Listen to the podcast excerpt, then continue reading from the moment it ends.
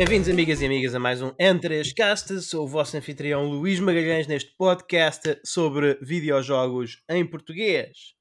E está comigo o meu co-anfitrião, que hoje não vai, não vai falar de jogos, porque, portanto, ele disse-me que não ia falar de jogos no nosso chat privado antes de juntar ao programa. Eu, eu estou ansioso para saber o que é que ele vai falar. Provavelmente uh, coleções Vista Alegre ou uma coisa do género. Daniel Costa.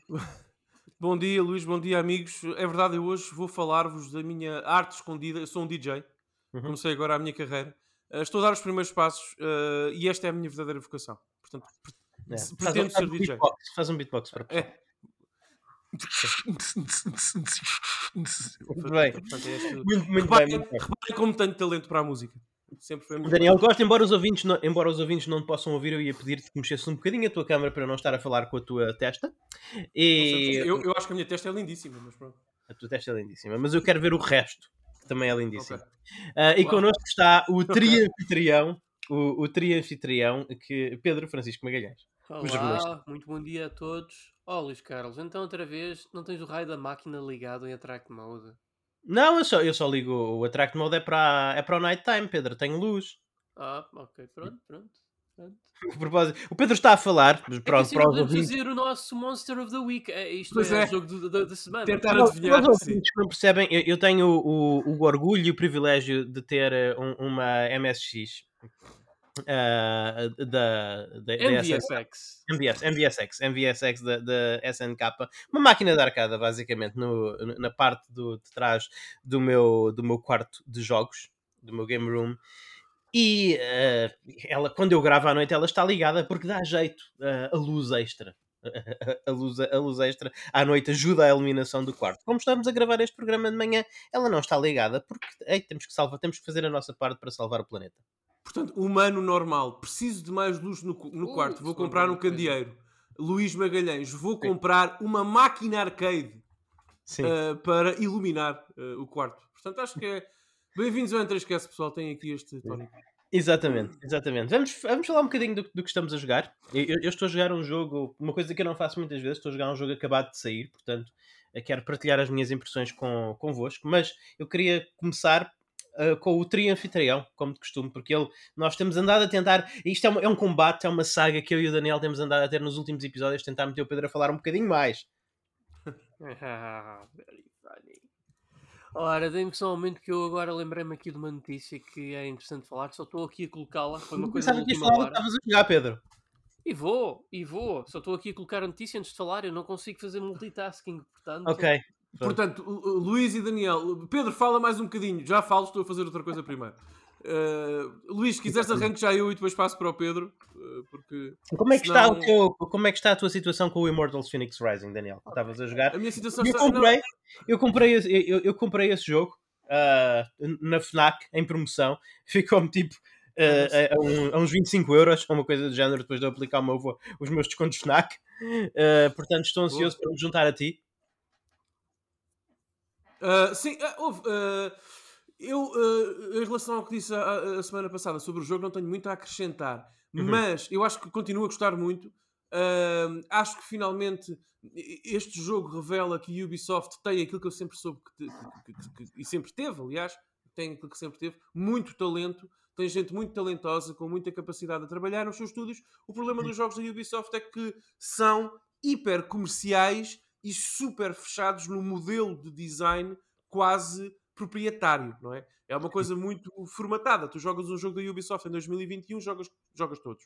Este Immortals foge um bocadinho, uh, sai um bocadinho desse molde, um bocadinho, não muito, mas sai um bocadinho e permite-se a, a, si mesmo uh, ter identidade, ter uh, tratar a história, neste caso a mitologia grega, com humor, uh, também garantir algumas surpresas, surpresas no guião que eu não esperaria num jogo da Ubisoft. Uhum. Uh, e portanto é um jogo com identidade própria, com muita personalidade. Aliás, sem fazer comparações qualitativas, muito importante dizer isto. Eu não estou a comparar os jogos, não estou a dizer que um é tão bom como o outro, mas lembra-me um bocadinho o Beyond Good Evil, porque, hum.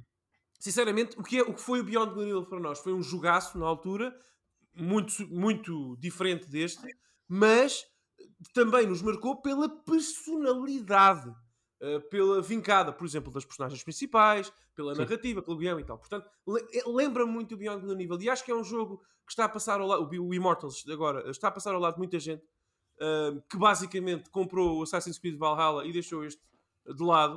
Uh, não sei se alguma vez teremos sequela, também por culpa disso. Sequela, Uhum. continuação, enfim, se isto será um franchise, também não importa. Um, mas, estou muito bem impressionado com, com o jogo. Só para fechar, eu não tenho muito mais a dizer sobre o Immortals porque eu joguei pouco esta semana, mas há uma coisa que aconteceu eh, esta semana no Immortals que foi eh, o meu filhote, que vai fazer 5 anos no verão, come- viu-me a jogar, não é? Eh, e gostou de ver. também é um jogo muito colorido, muito chamativo para crianças e tal, com um aspecto muito cartunesco. E quis pegar no comando e começar a jogar e adorou. Tanto que eu tive que. Ele já tem uma conta dele na PS5. Uhum. Ahm, portanto, ah, ele, ah, ele, ele começou a jogar um new game, portanto, na conta dele, em português, com a dobragem naturalmente em português do Brasil, no- caso dele, Ahm, e, e adorou, está a adorar a história, gosta de jogar comigo e ah, Pai do ano, senhoras agora- e senhores. Sim, sim. Deixem-me só agora fazer este asterisco que eu passo já a palavra aos meus colegas. Mas isto eu acho que é importante. E quem, quem é pai ou mãe e nos ouve vai, vai perceber e gosta de jogos vai perceber o que eu, o que eu quero dizer aqui. Que é a, paternidade mudou-me, não é? Vocês os dois sabem isso, pessoalmente, quer dizer, muda qualquer pessoa, nada especial aí. Ahm, mas melhorou a minha vida em tudo. É- é- tem sido uma experiência fantástica, ah, com os seus desafios e tudo mais. Mas no que a videojogos diz respeito, que é o que importa aqui para o nosso programa, é curioso. Porque ver ah, o, o meu filho a jogar ah, o, o Immortals permite-me também interpretar algumas coisas do design ah, deste jogo e de outros que ele joga de Uhum. uma, numa perspectiva diferente. Porque ele toma decisões, é muito pequenino, não é? Ah, Muito por instinto, ah, e vai àquele botão e faz a ação X, Y e Z muito por instinto. Não, não tem, naturalmente, um conhecimento aprofundado sobre as mecânicas do jogo. Não pode ter ah, com esta idade. Mas algumas coisas que ele faz permitem di- permitem-me dizer e apreciar o design do jogo de outra forma, percebem? Permitem-me ver se o design é ou não intuitivo para quem tem menos experiência ou nenhuma em jogos como uma criança pequena. Ah, e eu acho que, como o Super Mario Brothers, e não estou a comparar os dois jogos, pelo amor de Deus, mas como o Super Mario Brothers há, há Uhum. 30 anos hum, era aquele jogo pick up and play que tanto uma criança de 4 anos como uma- um homem de 40 ou uma, uma mulher de 40 podiam pegar no comando e quase imediatamente saber o que fazer, eu começo a apreciar os jogos que permitem que isso aconteça também só por culpa do bom design. E, mais uma vez, sem quaisquer comparações, o Immortals está muito distante de alguns Sim. objetivos eh, até artísticos desses jogos maiores, eh, mas eu admiro também o Immortals por isso. É um jogo muito fácil para qualquer pessoa pegar eh, e jogar, e também a nível de acessibilidade está muito bem construído. Portanto, isso está a acontecer também com outros jogos. Ah, o outro em que isso aconteceu esta semana, já falo a seguir, também só tenho 5 minutos, 2 minutos para falar sobre Uhum. ele, Ah, mas ah, fica esse, esse, esse, esse registro da minha parte. E pronto, Immortals, eu continuo a gostar muito do jogo. Não sei se vou platinar, não sei se vou ter tempo para Uhum. isso, mas vou acabá-lo, garantidamente. E está a ser uma experiência que me está a surpreender. Faltam mais jogos desses na minha vida, sur- pelos quais eu, eu dava pouco, mas que me dão muito em troca, e isso é muito bom. Sim, sim, sim, sim. É, é- é essa a sensação. Eu- já me chutei algumas vezes por ter comprado o Assassin's Creed Valhalla em vez do, Immort em vez do Immortals, como o nosso, eh, como o nosso amigo e ouvinte eh, Moncacho já, já me disse. Eu reclamo do Assassin's Creed Valhalla, ma- mas já tenho umas 50 horas jogadas, o que, eh, o que diz muito acerca do quão mau o jogo é. Lá está. Eh, mas, mas mesmo assim, me- mesmo assim eu gostava de eu gostava de ter assim o a- a- acho que na, acho que na altura acho que teria acho que hoje seria mais feliz se tivesse optado pelo Immortals nessa altura. Eh, eu não sei ou, ou se calhar eu não optei na altura porque ele não estava disponível. Eu acho que ele saiu um mês depois ou assim. Acho que foi isso eu Sim, foi, coisa- a, versão, a versão Next Gen, sim, foi, acho que sim, depois. foi isso eu queria qualquer coisa para jogar na Series X e, e, e nessa altura não havia o Immortals foi por isso que eu O tomei essa Valhalla saiu em novembro e o Immortals em dezembro, se não me falha a Ok, memória. então Sim, foi isso. então foi isso. Não foi uma decisão assim tão má. Que eu realmente. Lá está, eu, não- eu normalmente nunca compraria um Assassin's Creed no lançamento, mas o que me levou a comprar foi mesmo. Queria ter que tinha uma consola Next Gen, queria ter qualquer coisa, um jogo Claro. AAA, digamos, para, para, para experimentar. Enfim. Ah, e, Pedro, já, já estás capacitado para falar do que andaste a jogar? Sim, sim, sim. Assim estou perfeitamente. Eh, Esta semana, eh, não, ao contrário de outras, não foi pronto, das mais construtivas a nível de videojogos, mas deu para jogar um bocadinho mais do Não acabaste Zero 5 Dawn. jogos. Só, Não, só, para- acabou, só acabou 3 e platinou 2. Não, para, Sim. meu, para mel dos meus bocados, não. E minha grande frustração. ah, só tive a jogar um bocadinho mais de Horizon Zero Dawn para conhecer um bocadinho melhor o jogo. Uhum. Epá, eu acho que risquei um bocadinho só a superfície daquele jogo, porque ahm, até agora aquilo para mim está a ser o tipo. Riscar, já agora, Pedro, riscar a superfície é muito bom. Adoro essa. Tinhas riscado a superfície que tem a imagem, não a superfície do CD onde a consola é usada. Sim, Por favor, senão ele não lê. Não, é impossível, porque neste caso o Horizon estou a jogar não tem disco, é mesmo digital da GOG. Ok. Então, isso. então, e dessa superfície que riscaste, o que é que até agora achas? Ah, epá, o stealth é muito bom neste jogo. Gosto imenso do stealth neste jogo. Está mesmo bem feito, Oh, bem aprovadinho. É, é tipo aquele engraçado. stealth que deixaria o Hideo Kojima orgulhoso. Porque em Yeah. todos os jogos que eu toco de stealth, há sempre ali qualquer coisa em que eles falham. Ele concorda, eu- eu- eu- o Kojima concorda contigo, ele foi buscar esse motor à, à, à Gor- à Gorilla para fazer o Death Stranding, portanto ele portanto, concorda contigo. Está aqui uma coisa muito boa, porque eu gosto de jogos de stealth quando este é bem Uhum. feito. E tanto até que eu até sinto motivado sempre a fazer. hum, a fazer ataques contra os inimigos na, com a abordagem de stealth sempre que possível, só mesmo porque está mesmo bem feito, dá gozo. É um sistema de Sim. stealth que dá gozo uh, uh, dar uso. É muito bom. Uh, seja Engraçado. a mandar pedras, seja tipo a estar ali no, no- no- no- enfiado no mato, a ver se vêm os inimigos para os atacar. Muito bom, muito bom mesmo. E devo confessar Uau. também que é. Acho que é a primeira vez que eu ouço falar sobre o stealth do Horizon Zero Dawn. Fiquei curioso. Mas é É muito bom. É, É muito bom, é. bom. É realmente bom. as pessoas Aquilo- concentram-se noutras coisas. E tendo em conta que. Tendo em conta que. Ainda bem que gostas. Ainda bem que gostas. Tendo em conta que o combate corpo a corpo não é. Eu não diria que não é bom. Eu diria é que está ali só mesmo como um último recurso. Este jogo Uhum. realmente quer que tu dês uso ao stealth o melhor possível para também dar um bocadinho aquela imagem que tu estás ali no mundo para sobreviver contra Uhum. aparelhos mecânicos que efetivamente são eh, são muito mais perigosos do que os humanos com que tu lidas. E até mesmo os próprios humanos conseguem ser extremamente perigosos. Ah, porque de resto, a melhor forma de ataque que tens é o arco e flecha que. Que, que se calhar é porque eu ainda não fiz um bom leveling, mas eu Pois. sei que eu sei que pelo menos já dar um tiro de flecha na cabeça de um fulano eh, não lhe tira completamente a barra de energia. Mas eu agora comprei um upgrade que é para mandar com duas flechas em simultâneo e eu sinto que isso é o que vai fazer a diferença quando eu Ah, é a desses. É, é, é- é desses jogos. Há, há Uncharted. em que o tipo recebe três heads, duas flechas na cabeça. Não, mano, eu ainda estou ainda, mano, eu ainda estou aqui para a pancada. Três flechas na cabeça. Três flechas na cabeça já matam um tipo. Sim. Curioso para saber, Pedro, o que tu vais achar do jogo quando perceberes que podes, e quando puderes, quando o jogo te permitir, ah, basicamente usar armas de longa distância para prender um T-Rex gigantesco ao chão, ah, prendendo as suas patas ao chão e dando porrada nele antes que ele se levante e depois tentando esquivar tudo a Dark Souls na, na resposta dele. Portanto, eu acho que o jogo é tão dinâmico, o combate é tão dinâmico, dinâmico permite coisas tão incríveis que, sinceramente, é um jogo ímpar, ímpar nesse aspecto até hoje. Uh, eu acho que só vai ser. Espero que seja superado pela sequela. Não sei se vamos saber isto este ano. Eu continuo a dizer que o Horizon de sair este ano é uma miragem, mas pronto. Mas não aposto bifes, bifes porque senão vou à falência.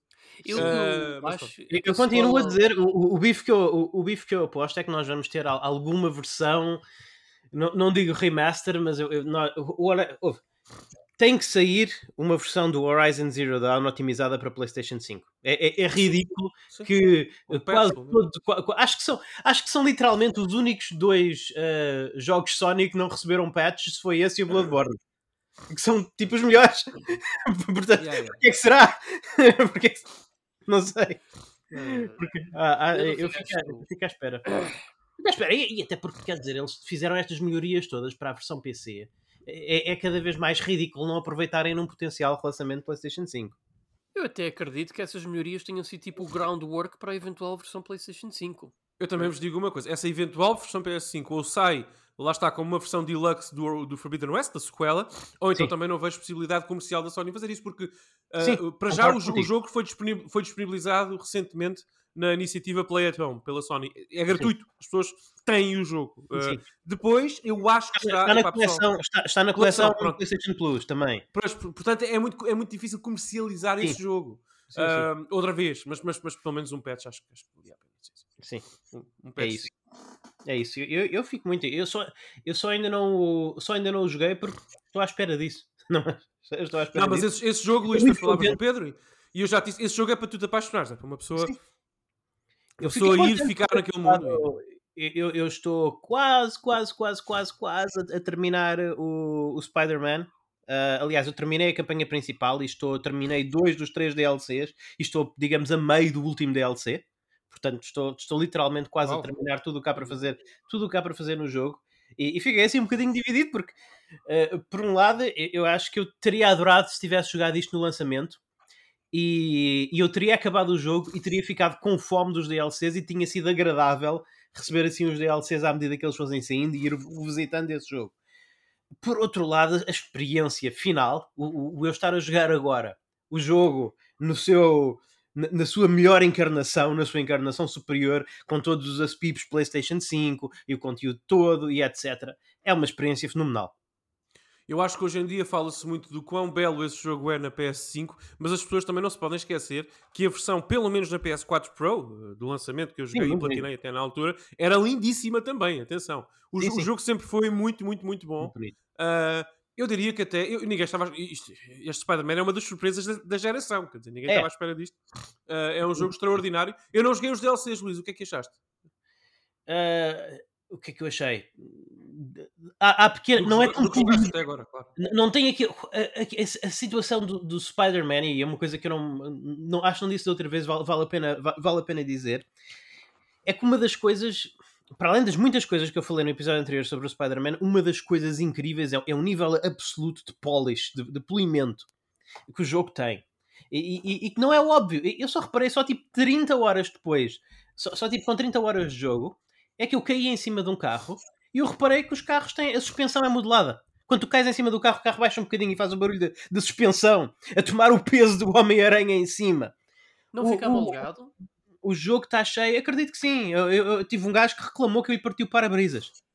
Pronto, portanto, o, eh, eh, portanto é, é realmente impressionante. É, é- é realmente impressionante a atenção ao detalhe.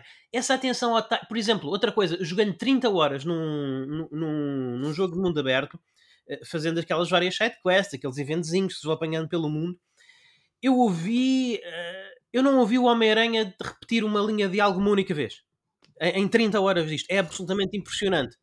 Depois fui jogar o DLC e em dois eventos aleatórios ele repetiu exatamente a mesma coisa duas vezes. Portanto, não tem esse nível insano de, de polish os DLCs que o jogo principal tem. Dá assim um bocadinho a sensação que é feita pela que, que- que é, que é feito pela equipa B. Ah, a, a linguagem a linguagem mecânica do jogo também não é tão clara. Por exemplo, o, o jogo muda eh, o, o- jogo muda um bocadinho eh, aquelas regras que estabeleceu no DLC, muda um bocadinho as regras que estabeleceu em relação aos inimigos. Por exemplo, tu tens uns inimigos no jogo que ao longo de todo o jogo tu aprendes como os derrotar, eh, que são aqueles inimigos mais maiorzinhos, mais entroncados, mais corpudos, que tu basicamente não consegues atacá-los diretamente, tens de os atordoar de uma forma qualquer antes de os poder, antes de os poder atacar. Ora, no DLC introduzem um- uma variante desses inimigos, que o modelo é absolutamente igual, mas têm uma arma, têm uma minigun, e eh, como tecnicamente são inimigos diferentes, eles não são vulneráveis às mesmas coisas. Ou seja, e, e, por exemplo, são os únicos inimigos do jogo que têm uma arma e tu não consegues tirar-lhes a arma das mãos.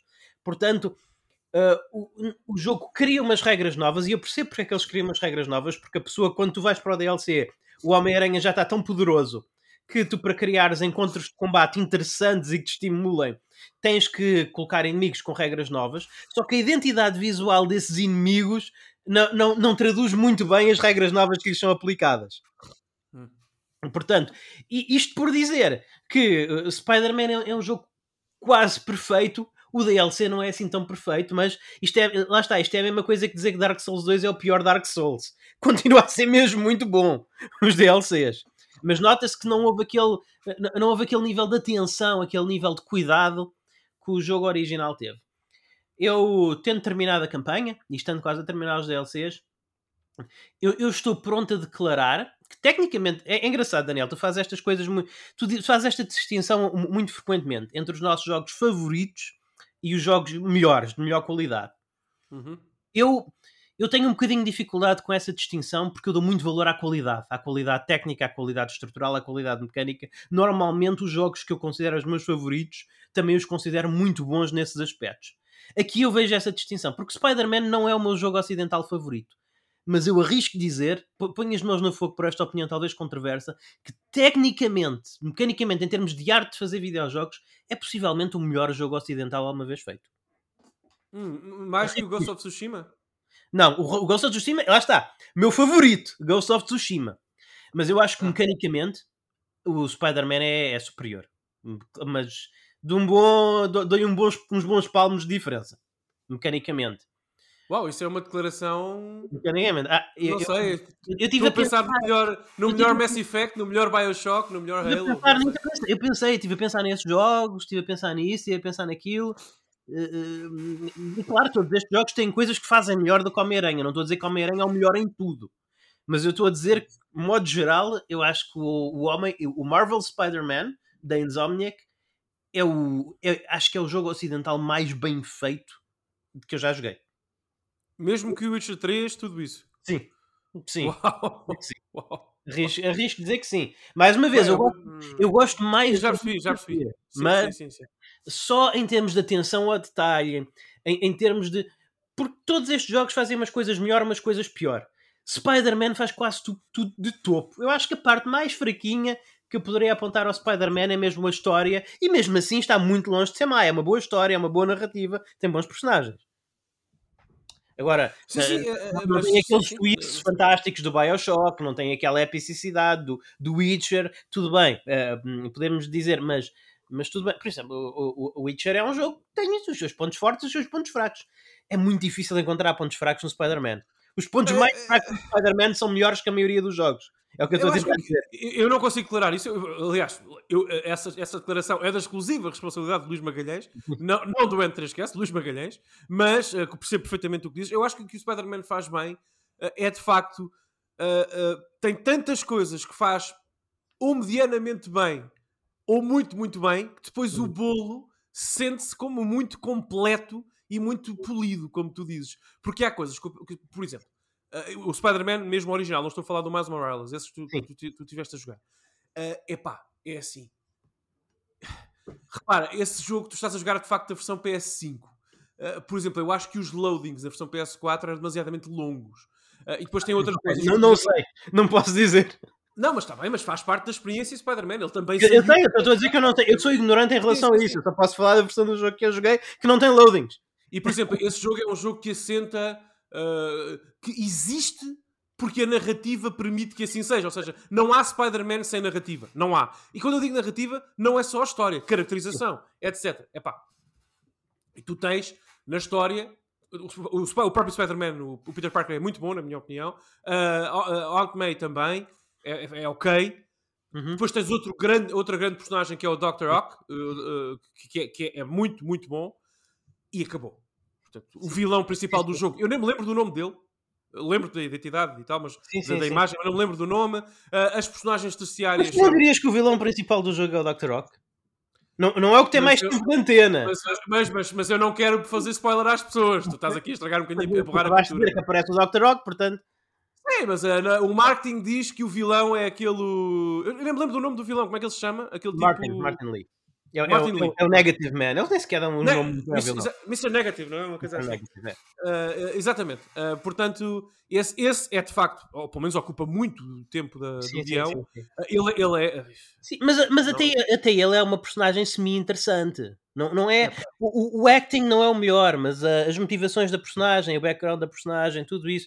Eu, eu acho que o bolo é muito bom. Agora, eu não, eu não vou estar aqui a defender. Não, atenção, agora, oh, Luís, eu não vou estar aqui a defender a história como ponto super forte de Spider-Man. Eu acho que é o ponto mais fraco, fraco do jogo, mas lá está. É que mesmo o ponto mais fraco do jogo é, é de uma qualidade algo superior.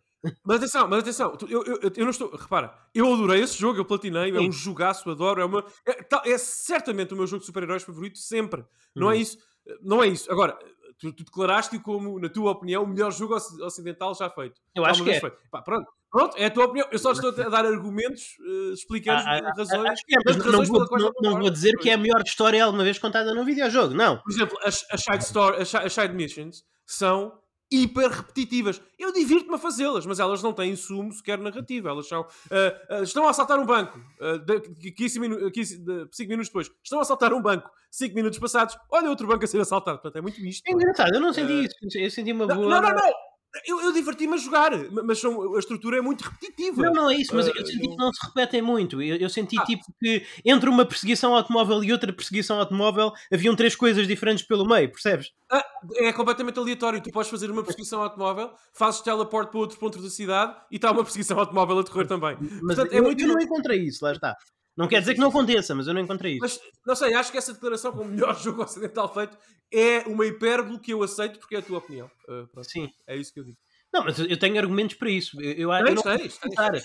Eu, não, lá está, eu não consigo pensar. Número eu não consigo pensar num, num jogo com melhor locomoção. Não consigo. Não consigo pensar certo. num jogo certo. urbano concordo, concordo. Com, com melhor qualidade visual. Uh, não consigo pensar concordo, num jogo ocidental com melhor sistema de combate. Mais dinâmico, mais variado, mais tátil, mais kinect. Não consigo. Se, se fores meter jogos japoneses ao barulho, claro que há vários. Mas não, ocidental. ocidentais, sim. Ocidental Epá, não. Depende. Eu, eu, gosto mais do Ghost of Tsushima, mas, mas isso sou eu, porque me permite uma variedade e uma naturalidade de movimentos que o Spider-Man não permite. Porque, atenção, o Spider-Man, atenção, o sistema de combate do Spider-Man é o Batman Arkham Asylum on steroids, ok? É uhum. basicamente a mesma coisa, com algumas... Uh, com alguns movimentos exclusivos ao Spider-Man, vamos dizer assim. Como é óbvio, Sim, não é? Mas, uh, mas não, não é... O, o leque de habilidades e a forma como tu as consegues ligar importa. E, e eu, importa. eu senti o Batman mil vezes mais repetitivo do que no, Spider-Man. E, e, mesmo em termos de inimigos, há, lá está. E, por exemplo, concordo contigo, sim, sim. Tu tens uma abordagem diferente aos inimigos com escudos, dos inimigos do jetpack. O DLC depois combina-os, o que é super interessante e super engraçado. Uh, tu, tu, tens que ter uma estratégia para lidares com snipers, com rocket launchers, etc. Uh, ah, acho que há muito mais zoom no combate do Spider-Man do que alguma vez houve nos Arkham.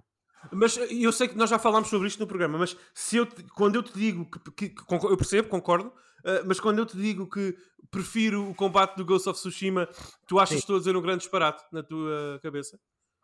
Porque é eu, muito, eu, muito dinâmico eu, também e muito divertido.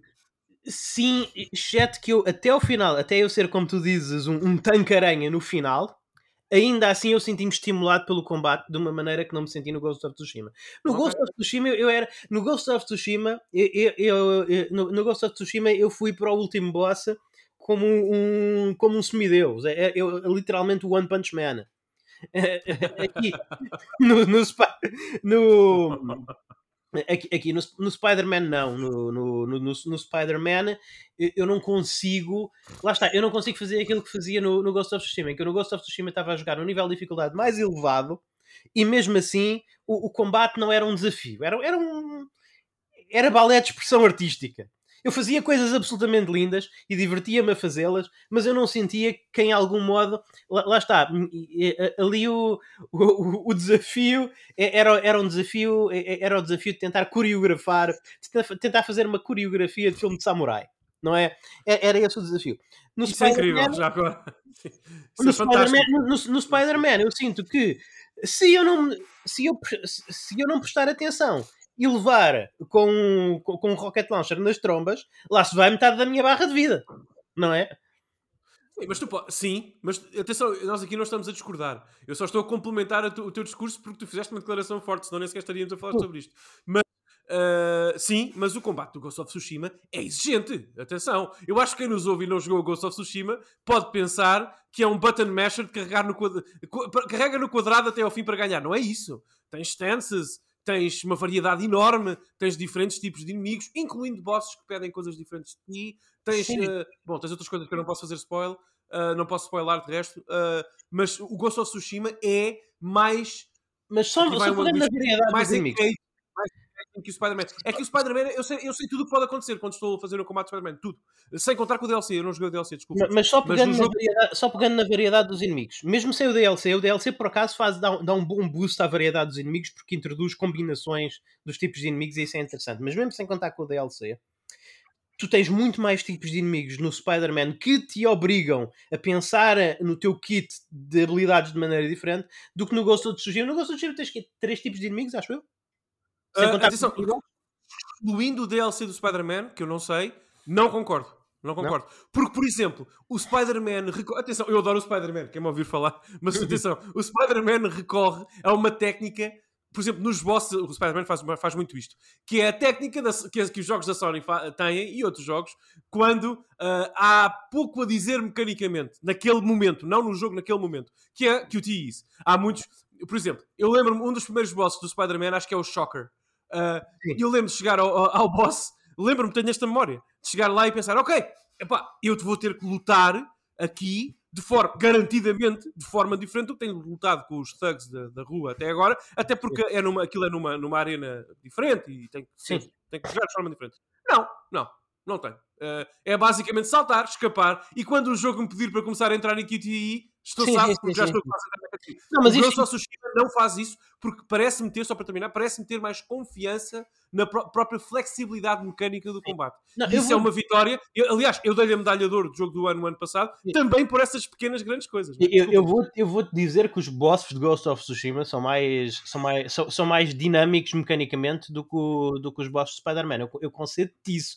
Mas o grosso do jogo, ou seja, as 30 horas versus as 3 horas de lutar contra bosses, as 30 horas de jogar, Sim, sim, sim. o cenário de combate padrão do Spider-Man tem muito mais variedade e muito mais interesse do que o cenário de combate padrão do Ghost Ok. of Tsushima. Ok, eu, sinceramente não concordo com isso, mas percebo o teu ponto de vista. Percebo o teu Uhum. ponto de vista.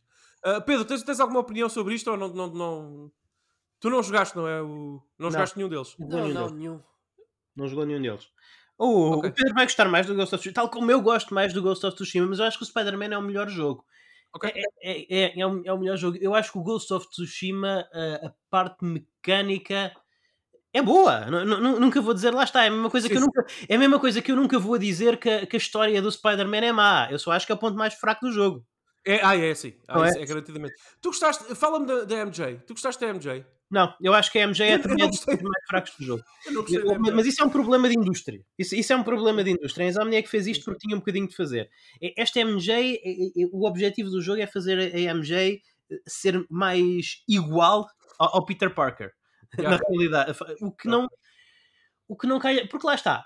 eh, Isso, isso- isso já entramos nas políticas. Já, já entramos nas políticas e assim. Mas a Mary Jane, eu, pelo menos na época em que eu lia os cómics, eh, as, as bandas desenhadas do Homem-Aranha, a época Sim, do sim. McFarlane, etc a- Mary Jane era uma personagem super interessante e poderosa, não é? A- A Mary Jane não era uma mulher, não era a típica mulher em defesa do cómic de super-heróis, mas era uma mulher que tinha um poder muito feminino. A maneira dela exercer o seu poder no mundo dominado por figuras masculinas é que era, ela era uma top model, era uma modelo fotográfica.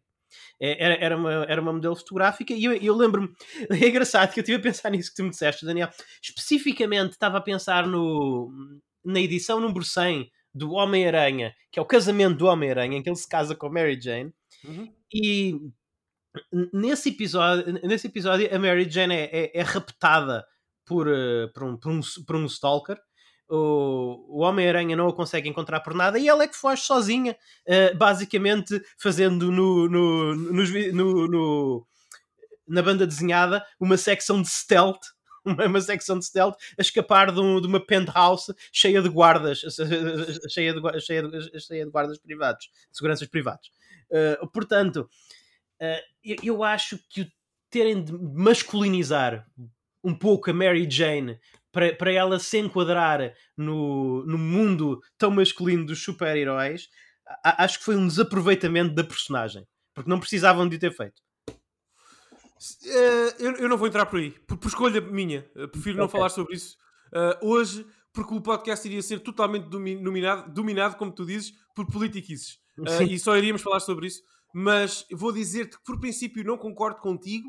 Concordo especificamente neste caso. Uhum. No caso da MJ aqui, eu acho que o que tentaram fazer com ela não, não, não, não, não, não funcionou. E lá está. Eu, Mas assim fizeram melhor do que fizeram nos filmes atuais. Exatamente. Nos, nos filmes atuais destruíram completamente a personagem da Mary Jane. Exatamente, eu não tenho, exato, eu não tenho nada contra esta, esta MJ, só que Não. não, é o ponto forte que eu gostaria de que, que- que tivesse sido. Uh, não, não é. É, ao contrário de tudo o resto no jogo, como eu disse no outro episódio e mantenho mais uma vez, o, o, o universo e a personagem do Homem-Aranha com este jogo, para mim, canonizaram-se como sendo melhores no videojogo do que nas bandas desenhadas. Com Ah, exceção não, não, da Mary sim, sim, sim, sim.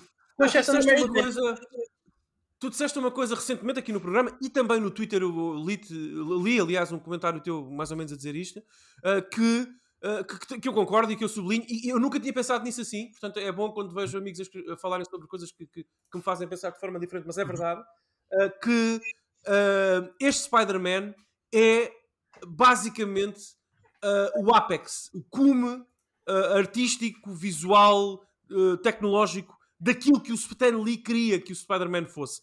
Este jogo é o Spider-Man. Portanto, este Spider-Man, o que tu sentes ao controlar este Spider-Man enquanto navegas por Nova York teia após teia, é aquilo que o Stan Lee queria que tu sentisses quando viravas a página eh, dos cómics na altura. É. E esta é a melhor tradução de sempre.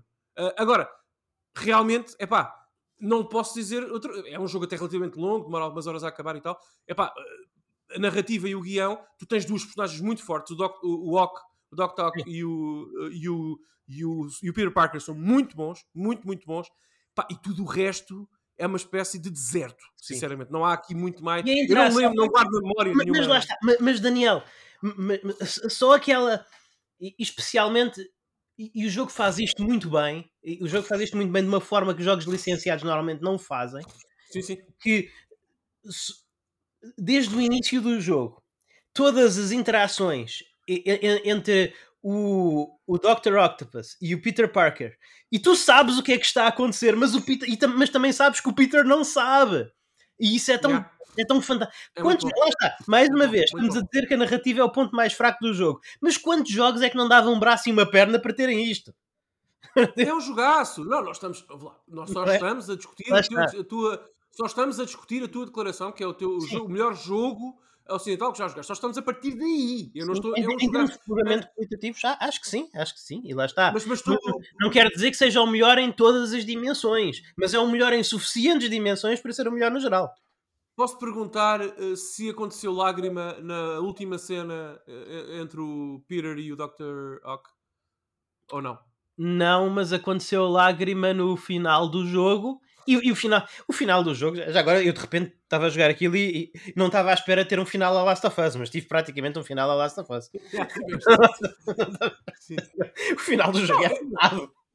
Eu acho que estamos a falar da mesma coisa, não estamos? Não. O final do jogo não é basicamente entre eles os dois? Não envolve as duas personagens? O final do jogo envolve a, o Peter e a May Parker. Ah, sim, sim, sim, sim, sim. Ok. Sim, sim, sim, sim, sim, sim, sim. Pois é este jogo uh, é um bocadinho. emociona, sim. emociona. O coração mais frágil pode abanar aqui. Sim, sim, sim. sim. E, e já agora, o, a personagem que nunca aparece, mas que ouves muito e que eu acho que ficou de topo foi o, o, o Jameson. Ah, o, o Jameson é espetacular. Está, mesmo muito, espetacular. está muito bom, sem ser. É o, é o, Alex Jones, é o Alex Jones. É, sim, e, mas lá está, mas, mas é, que está, é que está mesmo bem feito, porque há, há ah. sempre ali, volta e meia, ele diz qualquer coisa que, por exemplo, quando ele diz o Homem-Aranha supostamente ia para salvar aquele banco e, e, e destruiu tudo. Olha, obrigado por teres derrotado o Eletro, mas quer dizer, agora o banco está. As pessoas estão desempregadas.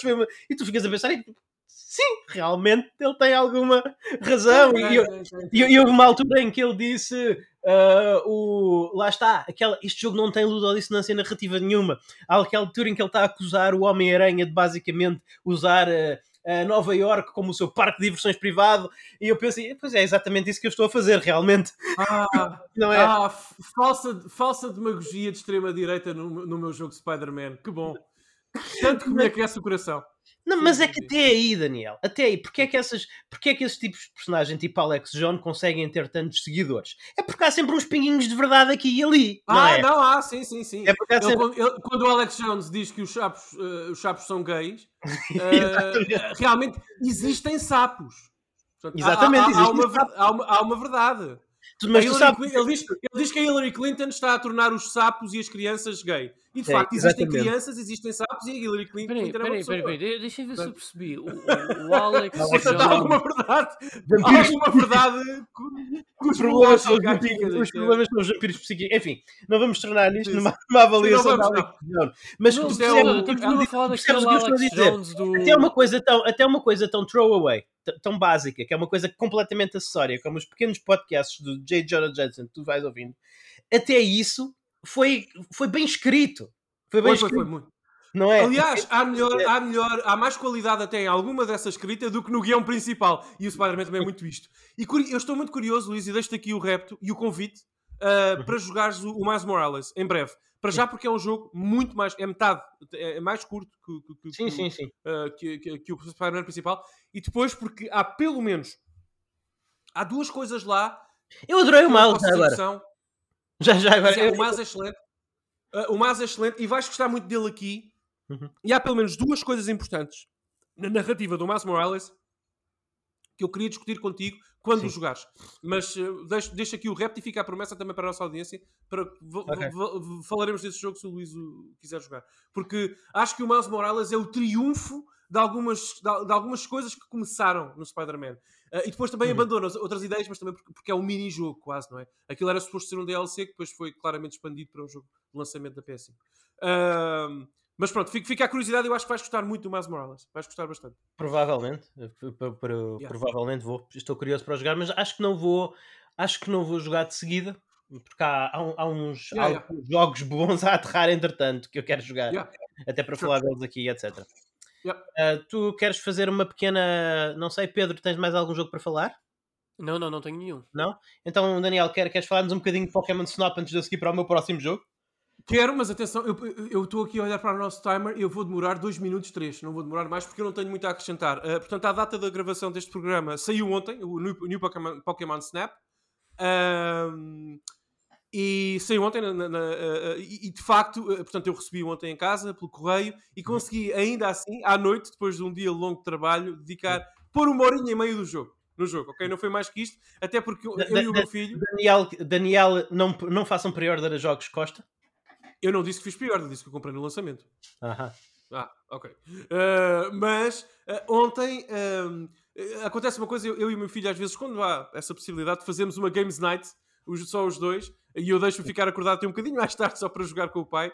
e ontem saiu o New Pokémon Snap, lá fomos nós. E lá está.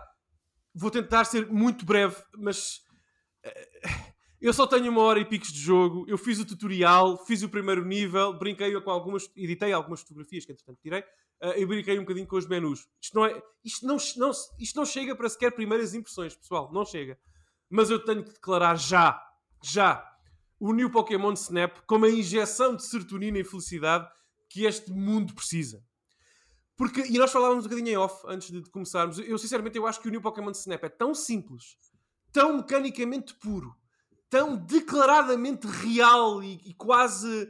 Uh, não é? Quase que podes sentir e tocar nos Pokémons quando olhas para eles no ecrã, que uh, é um antídoto, antídoto à super complexidade uh, de quase todos os jogos AAA de 60 euros que o mercado tem.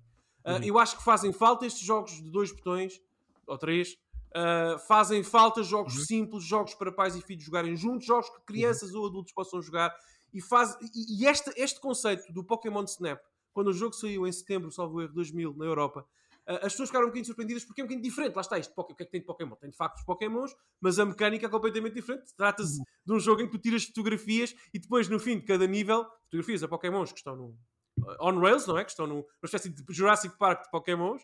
Uh, e no fim és avaliado pela qualidade ou falta dela da, da, das fotografias que tiras.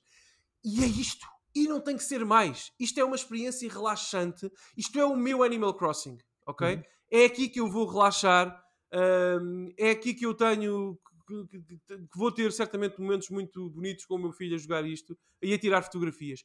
E não tem que ser mais nada. Eu tinha muito medo que este New Pokémon Snap fosse, uh, que a Nintendo, aliás, neste New Pokémon Snap, fosse reinventar a roda. Ok, não, não, não, está bem, ok. Nós temos este conceito, tínhamos o Pokémon Snap do, do, de 2000 para a Nintendo 64, mas isto é uhum. muito simples, nós não conseguimos vender um jogo de 60 euros com dois botões, a tirar fotografias a Pokémons que as pessoas, ok, hoje em dia podem partilhar no Twitter através da Switch e tal, mas pouco mais que isso, não conseguimos vender um jogo assim. Conseguem, conseguem. Conseguem, e este jogo vai ter muito sucesso e ainda bem que é muito simples, ainda bem que é muito divertido e espontâneo e interessante uhum. e mágico. E mas, é a Nintendo 64 de regresso de 2021. Sim. Onde é que está? Lá está. Eu, eu não o joguei e eu, eu pensei ainda em comprá-lo. Uh, mais, para, mais para a Eri do que para mim. Sim, sim. Uh, mas E, eu, quando eu penso no conceito, porque como pessoa que não joguei, e estou simplesmente a avaliar o conceito que me é apresentado, é estar numa coisa on rails, a tirar fotografias a Pokémons, e eu gosto de Pokémons, e, e eu não consigo perceber como é que isso não pode ser aborrecido. Eu, uh, mas isso, repara, eu escolho nem sequer tentar explicar-te isso por uma razão muito simples. Eu comprei o Animal Crossing, como tu sabes, há cerca de um mês e comecei a jogá-lo há umas semanas, nem sequer falei disso aqui. Sim. Não dá para mim. Eu não, não consigo perceber como é que tu e a Eri acham aquilo minimamente engaging ou interessante. Não consigo entender. Sim. E tu provavelmente não vais perceber quando jogares eventualmente o New Pokémon, Pokémon Snap, não vais perceber porque é que eu acho esta experiência tão relaxante e tão proveitosa para mim, e neste caso para, para o César. Não mas, vais perceber. Mas, mas eu também não tenho explicação. Isto não, tem grande explicação. Não tem grande explicação técnica. Os Pokémon, se isso fosse o Bill and Ted's Wildlife Safari, seria engraçado na mesma? Seria divertido na mesma? Provavelmente não, mas eu já. Eh, nós estamos todos a ficar mais velhos. Eu já me deixei de pensar naquilo que poderia ser se o jogo fosse isto ou aquilo. Não é? Uh, eu, eu, tenho, eu regozijo e tenho de facto, lá está, a tal injeção de serotonina no cérebro quando vejo um Pokémon lendário a aparecer hum. atrás de um arbusto que só a sombra dele lá ao fundo e de repente movo a câmera, ele não está lá e olho para cima e ele está ao pé de mim consigo tirar uma fotografia perfeita naquele momento perfeito uhum. Que recebe três estrelas de ouro por parte do professor que depois a avalia uhum. no jogo. Pronto, é esta, esta é a explicação. Se tu, se tu, tu pediste, é, é, isto que acontece, é isto que me deixa feliz, é isto que me, que me, que me, que me faz jogar este jogo. Agora, se calhar a ti não faz jogar e eu acho isso perfeitamente normal e saudável. E, e com é, essa dinâmico é, é, isso, ou seja, tu fazendo é, é on rails, portanto eu assumo que, que, o trajeto seja sempre o mesmo por cada nível, ou vá lá que tenhas dois sim, ou três sim, trajetos diferentes que tu podes escolher. Sim, sim, não sei, mas, não sei se tem bifurcações, como é que funciona isso. Não, não, não, não, faço ideia, mas imagina que tu jogas o mesmo trecho, sei lá, cinco vezes, vão, vão acontecer muitas coisas diferentes ou vai ser essencialmente a mesma coisa? Não, uh, uh, antes de mais, eu não consigo responder à primeira questão, porque, aliás, eu joguei o primeiro nível, primeira área, vamos dizer assim, toda, duas vezes, e depois passei para a segunda, mas, mas não, não vi mais. Tenho o um jogo em pausa no, no Rest Mode da Switch, não sei se há bifurcações ou não, não consigo responder. Uh, resposta à primeira, sim, depende dos itens, objetos e coisas que tu fazes para provocar interações diferentes entre os Pokémon. Por exemplo, hum, okay. há coisas que tu podes fazer, acho que fruta ou objetos que tu podes mandar uh, para os Pokémons que estão de facto numa espécie de parque, como fosse o Parque Jurássico, só com Pokémons. Hum. Uh, que tu podes mandar para os Pokémons que estimulam a ação deles e depois eles podem interagir uns com os outros. Uh, por exemplo, imagina que atiras uma maçã para para perto de um lago onde está um Pokémon aquático e, sei lá, um, um Pikachu, não sei, à, à beira d'água eles podem interagir e lutar por essa fruta, por exemplo, porque por agência tua, tu é que atiraste a fruta para lá uhum. e tu consegues tirar uma fotografia diferente, mais interessante, recebe mais pontos e tal, por causa disso. Uhum. Portanto, tu podes influenciar o comportamento deles. Agora, se é podes fazer alguma coisa para aparecerem Pokémons que não eram supostos estar lá, isso não, não consigo responder ainda, não sei. Não, não, mas isso é interessante. Isso, é, isso talvez já explique um bocadinho, porque quer dizer, claro, estou a ver que há aí, um, há aí uma certa ecologia, não, não é só um não é só um sítio onde tu vais esperando que apareçam Pokémons e, e, e consigas. Não, não, há, há, há, há, agência, mas também podes fazer isso se tu quiseres. Sim. Tu podes sentar-te, refrescar-te no teu sofá, fazer nada Uh, ir, ir naquela, naquele mini passeio virtual. Okay. Por acaso, este jogo, eu não acredito fazer isto. Eu acho que este jogo ficava bem no VR, já agora. Não, não, digo, não digo mais nada, não digo mais nada. Mas por, uh, encostar-te para, para, trás e fazer nada e tirar fotografias aos Pokémons enquanto eles fazem as suas coisas. Isso podes fazer, é E, e diz-me uma coisa: as fotografias é normal, stick analógica, etc., como na Nintendo 64, ou tu podes sim, usar sim. O, o, os. O, uh, os, como é que se chamam? Os Joy-Cons como motion controller para, para apontar Bom, não sei se tens motion controls. Eu acho que o motion control eu só joguei com o, o, o Pro Controller. Uh, por exemplo, com o Pro Controller, Pro Controller tens o gyro, podes mexer uhum. o, o, comando e ele aponta para lá como se fosse uma câmera, quase, não é? Okay. na mão. Uh, portanto, não sei mais que isso. Uh, epá, mas pelo menu, imagino que sim, mas não te dou essa garantia porque não tenho a certeza absoluta. Mas pelo menos tens gyro no Pro Controller. Podes usá-lo como uma câmera, apontar e tal. É dinâmico nesse aspecto. Por exemplo, o meu filho gosta disso, obviamente, porque se sente mais confortável é mais realista, entre aspas. Uhum. Uh, e pronto, uh, basicamente é isso. Uh, okay. não, sei se, não sei se tens mais alguma pergunta, Pedro, ou tu, porque o jogo é muito simples, realmente. O jogo não tem. Não há aqui. Isto não é. Isto não é o Dark Souls dos Pokémons, não é? Isto não tem aqui muita carne, mas é muito difícil. Eu quero jogar esse jogo. Da mesma maneira, querias, da mesma maneira que quero jogar o Pokken, que é o Tekken, é o Tekken dos Pokémons. Quero Que é jogar, Que é um bom jogo, hein? Atenção, eu joguei pela primeira vez em Akihabara, quero jogar em Tóquio. Eu joguei a primeira vez em 2015 em Tóquio, numa arcade, com um comando especial concebido para o jogo, e eu percebi porque é que ele está lá. O jogo é divertido, o jogo é exigente, atenção, não é simples. Eu quero jogar mas pronto, no- fica a minha. Pessoal, New Pokémon Snap, façam assim. Experimentem, arranjem forma, qualquer forma, consigam, não digo mais que isto.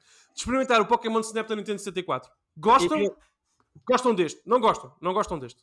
Eu agora é quero esse crossover. O que eu quero é esse crossover. Quero, quero o Pokémon Souls.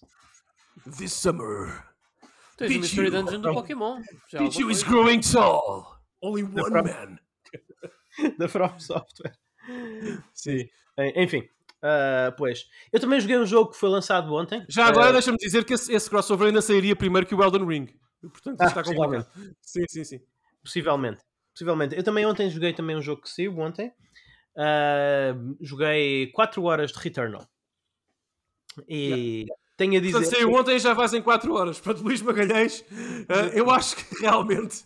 ah, agora, e agora imaginem, e se o Luís Magalhães nos disser, ele vai, ele vai já falar a seguir, se Sim. ele nos disser que não gosta de Returnal. Não. Eu comprei um jogo de 80 euros, que me custou um bocadinho menos que isso, no lançamento, gastei, qua- usei, gastei não, usei 4 horas da minha vida para o jogar no lançamento e não gosto. Vai, Luís Magalhães. Daniel, mas, eu- mas eu fiz isso com Assassin's Creed Valhalla, portanto, Sim, é verdade, é verdade. não é pela boca morre o peixe. Quando isso acontece, eu digo. Sim, sim, sim. Aliás, eu paguei mais, eu paguei 20 euros mais pelo Assassin's Creed Valhalla do que paguei pelo Returnal. Ei, meu Deus! E vou chamar a polícia. Acho que vai ser Swatted, vai ser Swatted. Vai aparecer aí o FBI. Isso não pode ser. Não, não, não, não, mas Returnal. Oh, oh, houve, há aqui, eu nunca pensei, sabes? Para começar, o que eu quero começar a dizer é que este é o jogo do DualSense. Este é o jogo do DualSense. Da, da, este jogo, eu estava preocupado. lá- Nós falámos sobre isso depois de jogarmos o, o Astrobot, o Astros Playroom. Uh, nós estávamos um bocadinho preocupados que o legado do DualSense morresse aqui. Uh, eu acho que a Housemarque recebeu uma cópia do, Astro, do Astros Playroom uh, quando estava a começar a fazer o Returnal e decidiram que o legado não ia morrer aqui. Porque este é de longe, de longe, o jogo que a par com o Astros Playroom e talvez até um bocadinho mais além, usa as potencialidades do DualSense. E, e tu apercebes disso. No, o primeiro a, a prim, o primeiro botão que tu carregas no jogo, ainda em menus, sem a jogabilidade, tu sentes o DualSense, tu sentes o DualSense, tu sentes o DualSense a funcionar, sentes durante a sequência de, de, de, de introdução, sentes assim que te começas a movimentar pelo mundo e o, o próprio gatilho, a, a, forma como tu, a, forma como tu acedes ao, ao fogo alternativo de cada arma é o. Isto, isto lá está, isto, isto, é, isto é difícil de explicar, mas eu vou tentar. O, os gatilhos do DualSense têm resistência dinâmica. Então, tu, quando pressionas para dentro, desde que não sejas muito bruto, não é? Fazes aim down sights, portanto, focas um bocadinho mais a mira uh, com a tua arma normal. Se aplicares uma pressão extra, e, e, lá está, o stick naturalmente ele trava na posição 1, mas se puxares um bocadinho mais, ele passa a uma posição 2 e tu tens acesso a, ao, ao fogo alternado, a, a, a, tipo de fogo alternado. Portanto, logo, tanto mecanicamente como em termos de, de ser uma experiência tátil, uh, por exemplo, eu, eu não preciso estar a olhar para o ecrã para saber se está a chover ou não. Eu, eu, eu sinto a chuva no DualSense e depois, se me abrigar, lá está, por baixo de uma parte do cenário onde naturalmente a chuva não cai, uma, uma, uma, parte do cenário que tem uma pequena plataforma, se eu me meto debaixo de uma plataforma, deixo de sentir a chuva. Portanto, para, isso é logo a impressão inicial, é que este é, este é o jogo do DualSense. Muito fixe, muito, muito, muito, muito fixe e uma, e uma muito boa impressão. Uh, alguma pergunta em relação a isso? Eu posso. Não, é, é assim, eu, deixa-me só dizer, eu fico muito feliz com isso, porque eu devo dizer-te, com a exceção do Astro, e o Astro não deixa de ser uma tech demo nesse sentido da utilização do, do, do, do DualSense, uhum. eu fico muito feliz em saber isso, porque até agora, nos jogos PS5, atenção pessoal, jogos Sim. PS5, não estou a falar de jogos PS4 na PS5, nos Sim. jogos PS5 que eu tenho jogado, o DualSense, as third parties sobretudo, têm feito nada com o DualSense. Sim. Nada. Nem o Control é. Ultimate Edition, que faz umas coisinhas interessantes, justifica sequer a existência do, do DualSense. Portanto, fico muito feliz de, de, de ouvir isso. Uh, e espero que seja a Sony, se não forem as third party, Uhum. a utilizarem o potencial deste, deste, deste, deste dispositivo, porque não sei, o Yakuza Like a Dragon não faz nada, o Judgment não faz nada, o Control muito pouco faz, o Immortals não faz nada, uh, Uhum. portanto, feliz Luís por, por ouvir isso. Sim, este, este, este jogo usa muito essas potencialidades. Também estou a jogá-lo com os auscultadores, estou a jogar, sinto a diferença que o áudio 3D faz. Sim. Aliás, este é um jogo. Aliás, eu não sentia a diferença do áudio num jogo desde aquele jogo que nós gostámos muito, do- dos mesmos que fizeram aquele DMC que ninguém gostou nada. Como é que eles chamam? Os Ah, o Hellblade. Hellblade. Hellblade, Hellblade. Ninja. Fury. Ninja Fury. e- e- exatamente, Ninja Theory. da Ninja Theory. Também aqui o, o 3D áudio, estou a jogar com os auscultadores, o, o, o- o 3D áudio é muito útil no combate. E, e é engraçado, eu pensei em várias coisas, eu pensei em várias coisas neste jogo. Tu lembras-te quando nós falámos do Outrider? Eu senti que esse jogo tornava o combate excessivamente claustrofóbico, porque ele pedia-te que tu te aproximasses dos inimigos, mas depois, quando tu estavas próximo dos inimigos, não te deixava gerir bem os inimigos que estavam fora do teu ângulo de visão. Não tinha nenhuma boa forma de fazer isso. Este jogo faz isso muito bem, tanto com a user interface como com o áudio. Portanto, também o áudio posicional 3D aqui faz uma boa diferença. Eu acho que toda a gente se está a perguntar, que foi eh, as, as questões que eu mais ouvi acerca deste jogo, é que é muito estranho haver um jogo supostamente AAA com o preço de um jogo AAA da Housemarque. Ah, E eu, como uma pessoa que segue a Housemarque desde 1995, no Amiga, ah, queria- quis dar-lhes a oportunidade porque eles nunca fizeram um jogo que eu não gostasse. Mas eu também estava a pensar: será que isto vai ser eh, uma versão box uma versão em caixa do Resogun, que é um jogo excelente já agora, mas claramente um jogo tipo budget, um jogo que devia ser, um jogo que o destino dele devia ser um, um jogo de, de download, não um, um- jogo de caixa a preço AAA. Mas eu posso dizer que sim. Isto é um jogo AAA. Eu pensei muito de vocês nas 4 horas que eu joguei, porque eu, eu estou a gostar do jogo, mas eu acho que qualquer um de vocês, por razões diferentes, gostaria mais deste jogo do que eu. Hum, eu não sei. Não eu sei. acho que- Tenho muitas dúvidas. Esteticamente, esteticamente, este jogo tem uma. Bem, a Returnal tem uma identidade estética audiovisual fantástica e eu acho que o Pedro iria adorar. Acho sinceramente, Pedro, que a- a- o audiovisual, o aspecto audiovisual do Returnal é a tua cara. É, é mesmo, mesmo, mesmo, mesmo, mesmo muito bom. Dentro do tipo de coisas que tu gostas, é um. Audiovisualmente é, é um hino aos filmes de terror espacial, não sendo um jogo de terror, mas audiovisualmente, sonoramente e, e sonoramente e visualmente tem a- aquelas te- eh, aplica Vibes de Alien, não é? Tem muita vibes de Alien. eu não, eu, não, eu não quero dizer especificamente Alien, especificamente HR G- Ganger, porque é, é, é muito mais.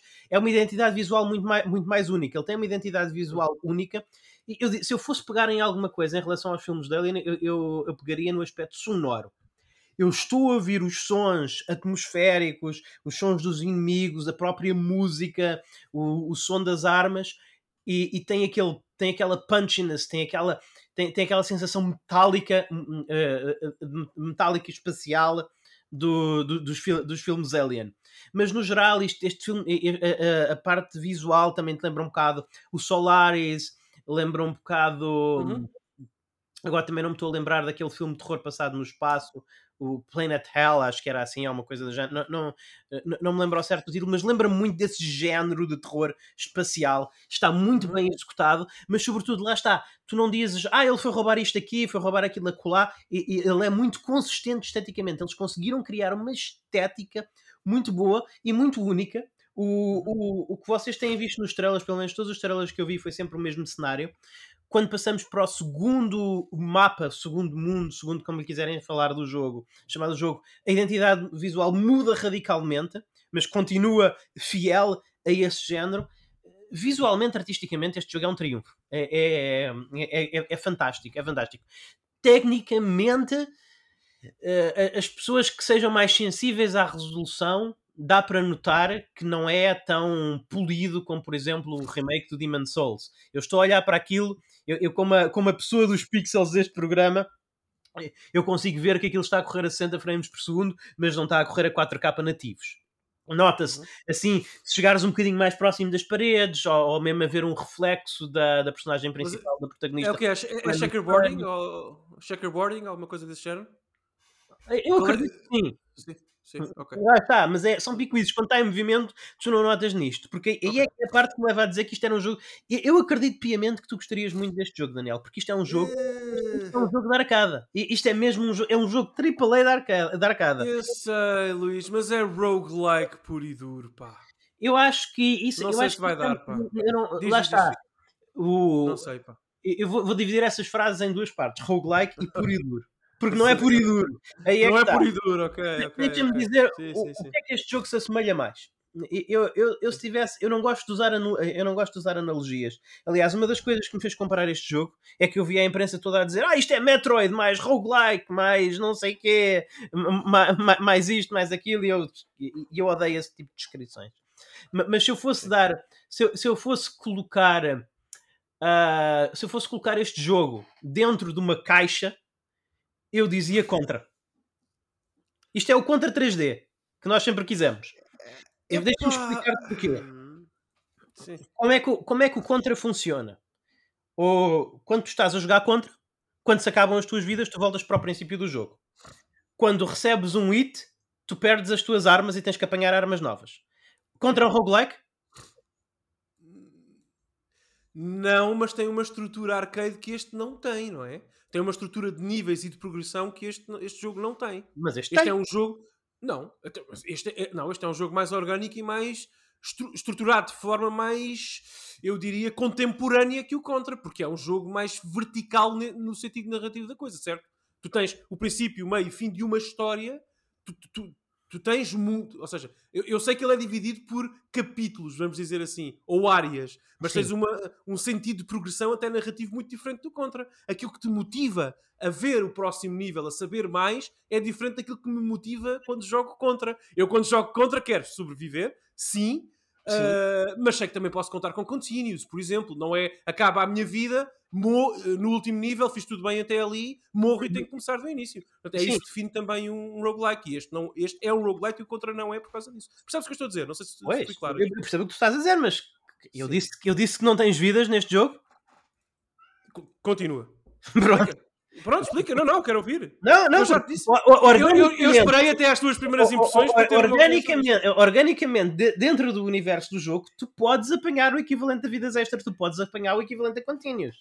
Lá está. Ok? Porque O aspecto roguelike, o aspecto roguelike é, é, é, é- mais no, no sentido de que sim, se tu morreres e não tiveres nem vidas nem continuous, tu começas o jogo do início, do zero, primeiro capítulo, nível, nível 1, entrada do nível 1, como num bom jogo arcade de antigamente, não é?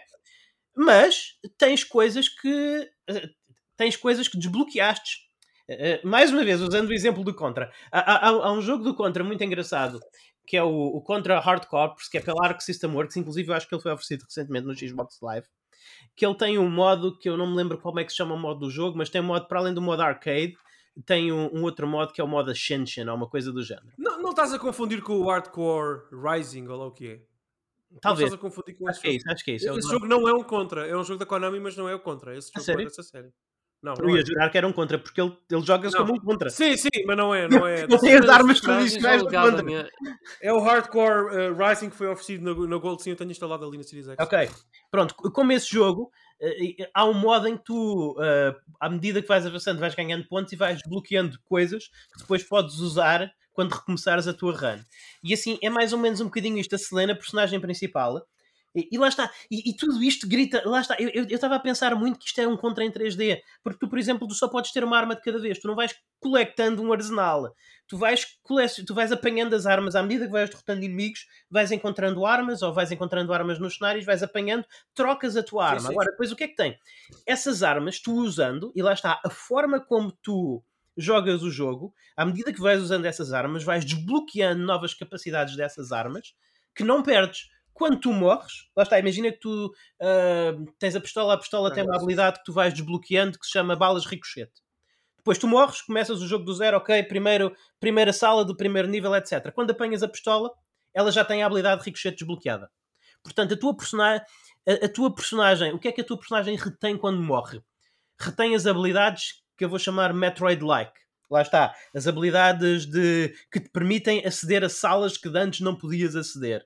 E também há algumas habilidades que são mais perenes no combate. Por exemplo, tu quando começas não tens um ataque melee, uh, depois de adquirir o ataque melee nunca mais o perdes. Tens-lo sempre. Independente das vezes. Portanto, o teu equipamento, alguma parte, uma porcentagem, uma porcentagem do teu equipamento e os upgrades desse equipamento, tu vais mantendo sempre que recomeças o jogo, sempre que recomeças o jogo do início. O que tu perdes mas lá está, isto também não é um RPG, portanto tu nunca tens muito para perder. Perder aqui, eh, porque normalmente os roguelikes são RPGs por natureza, e isto não é um RPG, isto é um shooter. Isto é um shooter em que tu vais ganhando, tu vais ganhando tal como em, em todos os shooters tradicionais da história do mundo, tu vais fazendo upgrades às tuas armas e quando tu perdes a tua vida, tu perdes esses upgrades e tens de começar a buscar o upgrade do zero. Portanto, eu, eu desafiaria as pessoas a pensar um bocadinho menos nisto como um roguelike, se bem que ele tem elementos de roguelike, mas os elementos de roguelike não estão a aumentar artificialmente a dificuldade do shooter, mas pelo contrário, estão a suavizar um bocadinho a dificuldade do shooter arcade. Uh, eu percebo o que tu dizes, mas eu não entendi bem do teu discurso como é que a, a, a, a mecânica específica do one-up, o típico one-up one dos contra, uh, se aplica aqui e como é que isso, como é que essa putativa aplicação impede o, Returnal de ser um roguelike. Porque aquilo que tu acabas de explicar Sim. faz todo o sentido para mim. Mas tu não, tu, não, tu, não, tu não dizes no teu discurso que o jogo deixa de ser um roguelike por isso. Uh, tu, tu, o que tu estás, a, tu estás a tentar vender, vender entre aspas, mas Sim. bem, o jogo com uma experiência um bocadinho mais tradicional do que nós podemos imaginar. É isso que tu estás a tentar fazer. E eu compro essa ideia e percebo e explicaste muito bem, mas lá está. A minha pergunta neste tipo de jogos é sempre: eu posso estar no último ou penúltimo nível, não sei, uh, levar com uh, um RPG ou um rocket launcher de um adversário qualquer, uh, perder a minha vida e perder tudo e ter que começar do início?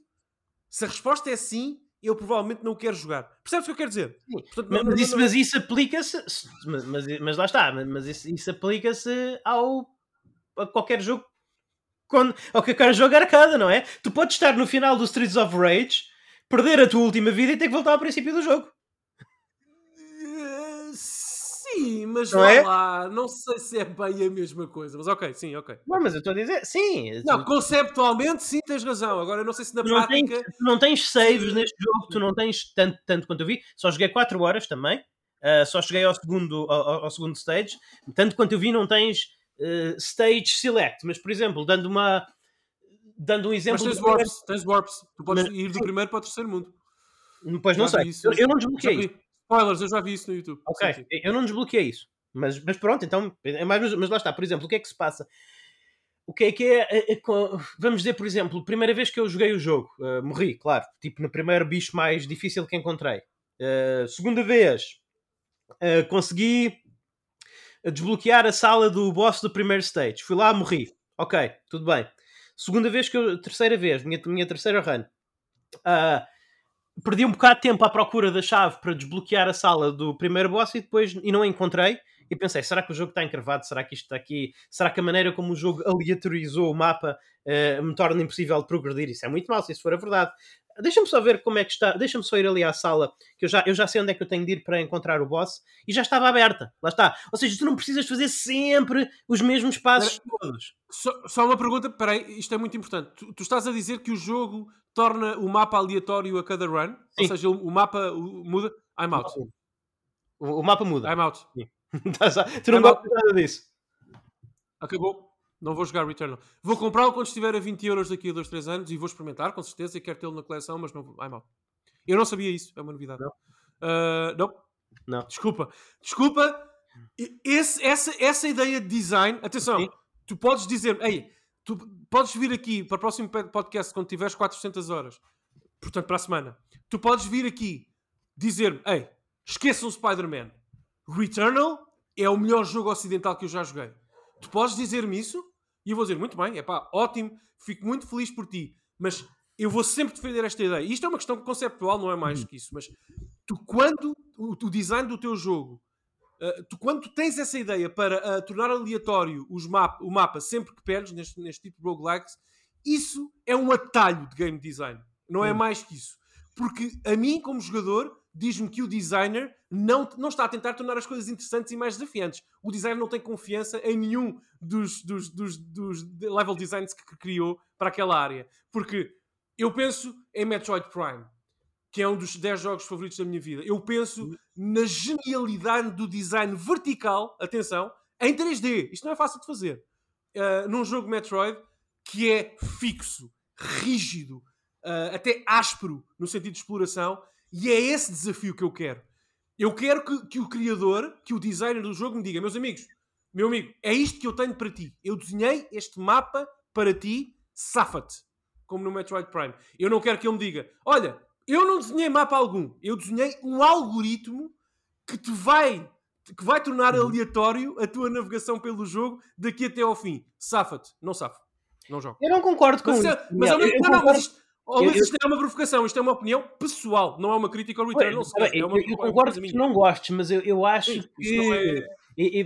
mas eu acho que o, o diagnosticar essa opção como incompetência dos designers acho que é um bocado forte e talvez até, e quiçá um, bocado, um pouquinho justo. Porque eu acho que a perspectiva é outra. Lá está, há, há, jogos que geram aleatoriamente desde, lá, lá está, desde, desde há muitos anos Desde, desde, antes de termos interfaces gráficas, desde que os gráficos dos jogos eram feitos com, com, com estrutura ASCII, eh, que eram, que eram os cenários eram randomizados. Porquê? Para que, ele, para, para, para que eles pudessem ser repetidos e, da, e apresentar sempre alguma coisa nova ao jogador. É, pode ser uma questão, e é neste caso, eu acredito que seja uma questão de criar variedade. E tu não és assim tão contra a aleatoriedade, porque, por exemplo, um dos teus jogos favoritos de sempre, o Cuphead, também tem, não no level design, mas na forma como os inimigos atacam e se movem, tem aleatoriedade. Ah, mas não compara-se uma coisa à outra, pelo amor de Deus. Está bem, mas, eh, por exemplo, eu não consigo fazer isso, mas o meu irmão consegue acabar o Cuphead com uma venda nos olhos. Porquê? Porque dentro dessa micro-aleatoriedade, atenção, nada comparado ao Returnal e este género, é mais ou menos previsível o que vai acontecer, pelo amor de Deus. E o mapeamento dos níveis é exatamente igual sempre. Agora, deixa-me só uh, concluir uhum. o que eu disse há pouco, porque eu não quero também que os nossos ouvintes uh, deixem de entender, uh, porque, eu me explico, porque eu me posso estar a explicar mal, a minha opinião aqui. Atenção, eu não estou a dizer que essa aleatoriedade não possa fazer sentido em algum tipo de experiências. Eu, sou, eu não estou a criticar o Returnal, não estou a criticar essas experiências. Eu estou a dizer que para mim, pessoalmente, não cola. E agora, uma declaração um bocadinho mais, potencialmente mais forte e diferente da que fiz até agora. Atenção, só, uhum. para, ser, só para ser claro, o que eu também estou a dizer, e é só uma opinião, vale o que vale, é que, sim, se tu escreves um algoritmo para a aleatoriedade dos níveis, és um bom programador. Se tu desenhas um nível fixo, rígido, com regras, és um bom level designer. São coisas muito diferentes. Mas eu Porque acho a estrutura, que... a geometria, só para terminar, Luís, a geometria de um nível em qualquer jogo, do Bioshock 1 ao Super Metroid, ao Spider-Man, a Manhattan Spider-Man, qualquer jogo, a geometria e o espaço físico que tu ocupas e o teu cérebro vai conhecendo importam na experiência do jogo e fazem parte dela. São Sim, Daniel, mas aqui, absolutamente aqui inseparável dela. Aqui as coisas combinam-se, porque claramente as arenas são desenhadas a forma como elas encaixam umas nas outras é que são aleatórias. Não, e isso, pronto, e eu espero que percebas que eu não estou a criticar essa ideologia de Sim. design, estou a dizer que ela não funciona para mim. Não, não, não, ah, eu não posso jogar isso. Não entras posso. numa arena, lá está, quando tu entras numa arena, essa arena foi desenhada, ela não foi. Tanto que, tanto que há algumas arenas que se repetem e se elas fossem desenhadas aleatoriamente, não se, completamente do zero, não se repetiriam. Então as arenas foram desenhadas e nota-se que estão desenhadas, porquê? Porque o combate aqui é extremamente dinâmico. Extremamente... Mas as, arenas, desculpa, as arenas dos bosses, é isso que queres dizer? Não, qualquer arena. Tu chegas a um sítio uh, com inimigos normais, aquilo foi claramente desenhado por um, por, por um ser humano para te permitir Sim. boas dinâmicas de combate com os inimigos não, não. que aparecem. Não interessa, não, mantenho o que digo porque a, a, aleatoriedade está na escolha do que te vai aparecer a seguir, naquilo que o, o algoritmo do jogo te propõe. E essa aleatoriedade na minha opinião, é um não assumir do design que deveria lá estar. Se tu me dissesse assim, olha Daniel, eu até acho que este jogo pode ser para ti, porque, pronto, tu não gostas de roguelike, não gostas de perder tudo uhum. quando efetivamente perdes no jogo, mas atenção, tu para ires do início do nível 1 até ao boss do nível 1, tens este corredor. É uhum. por, por aqui que tens que passar, os inimigos podem ser até aleatórios, vou aí, compro isso, tudo bem, podem ser até aleatórios ou terem comportamentos um bocadinho erráticos, mas tu sabes que o jogo pede, pede o teu investimento para teres intimidade com este mapa, com este corredor, com estes cantos. Eu aí diria, ah, ok, isso é interessante. Agora, se tu me dizes que eu faço um, um corredor até chegar ao primeiro boss, perco e a seguir tenho outro completamente diferente, perco e a seguir tenho outro, ainda outro completamente diferente, I'm out. Mas atenção, isto é pessoal Sim. e eu, há uma coisa, deixa, eu calmo já, há uma garantia que eu também vos deixo aqui. Hum. Há muita gente que nos está a ouvir, pessoal, arroba N3QS no Twitter, correio arroba N3.net, que concorda comigo.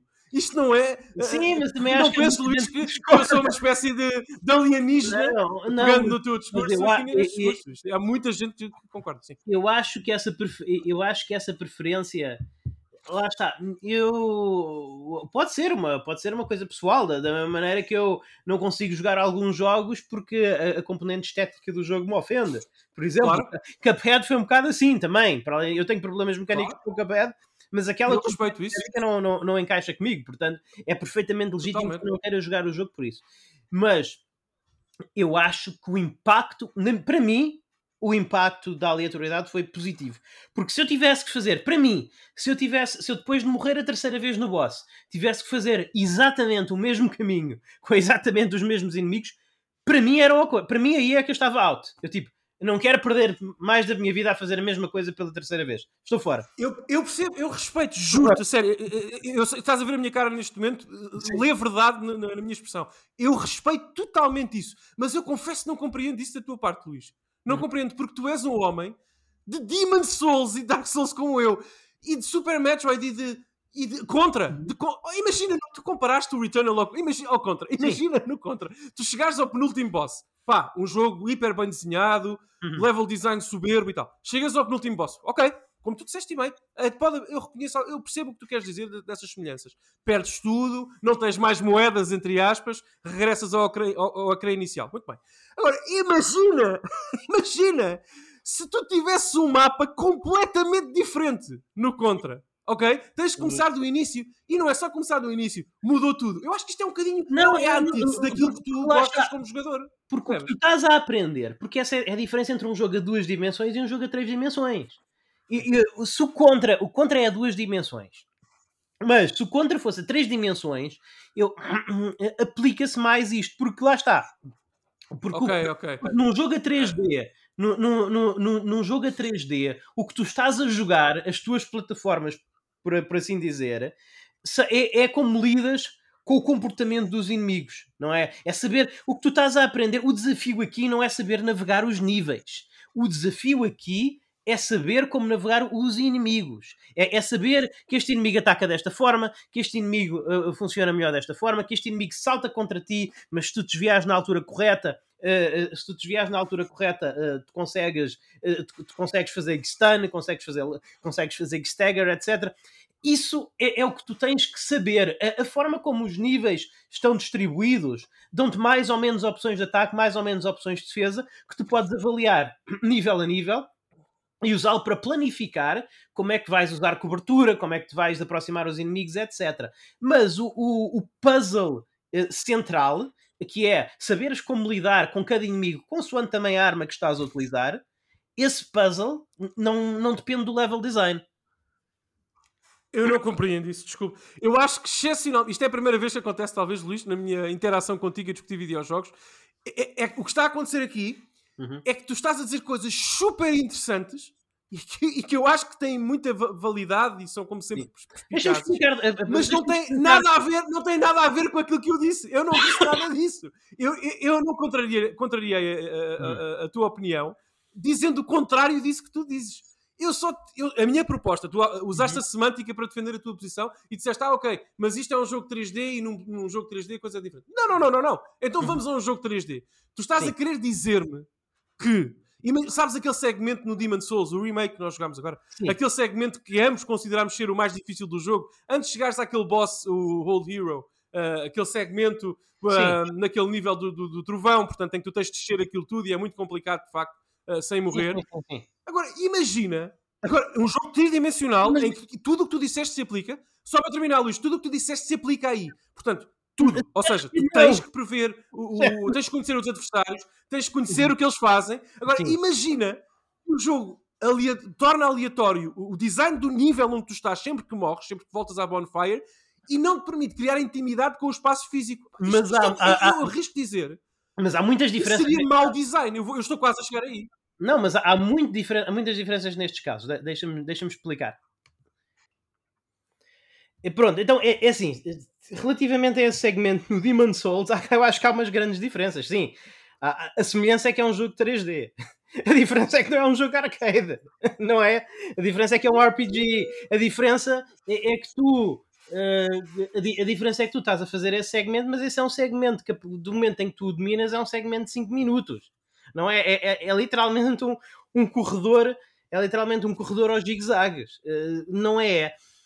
Não, não, esta- não estamos a falar de um, de um shooter arcade versus um, versus um RPG. Isso para mim não faz muito, não faz muito sentido inteiramente essa, compa essa, essa comparação. Demon Souls até tem vibes arcade, Luís. Tem níveis, tens 5 Uh. archstones, é muito vertical, tens que ir de ponto A a ponto B. Ok. Eu acho que a comparação Demon não é assim tão, tão, tão parva, né? Isso. Isto é a mesma coisa. A, a diferença entre a, a- a diferença entre Demon Souls e um jogo arcade é, é a diferença entre Symphony of the Night e, e o, e o Castlevania 1. Ou, ou- ou- até o Castlevania, o Super Sim, Castlevania sim, sim, 3. É uma- há uma Mas- grande mas diferença aí. atenção, Mas atenção, nada, mais uma vez, eu acho que tu não te estás a focar, tu estás a focar-te em muitas coisas que eu não disse. Não te estás a responder a coisas que eu disse.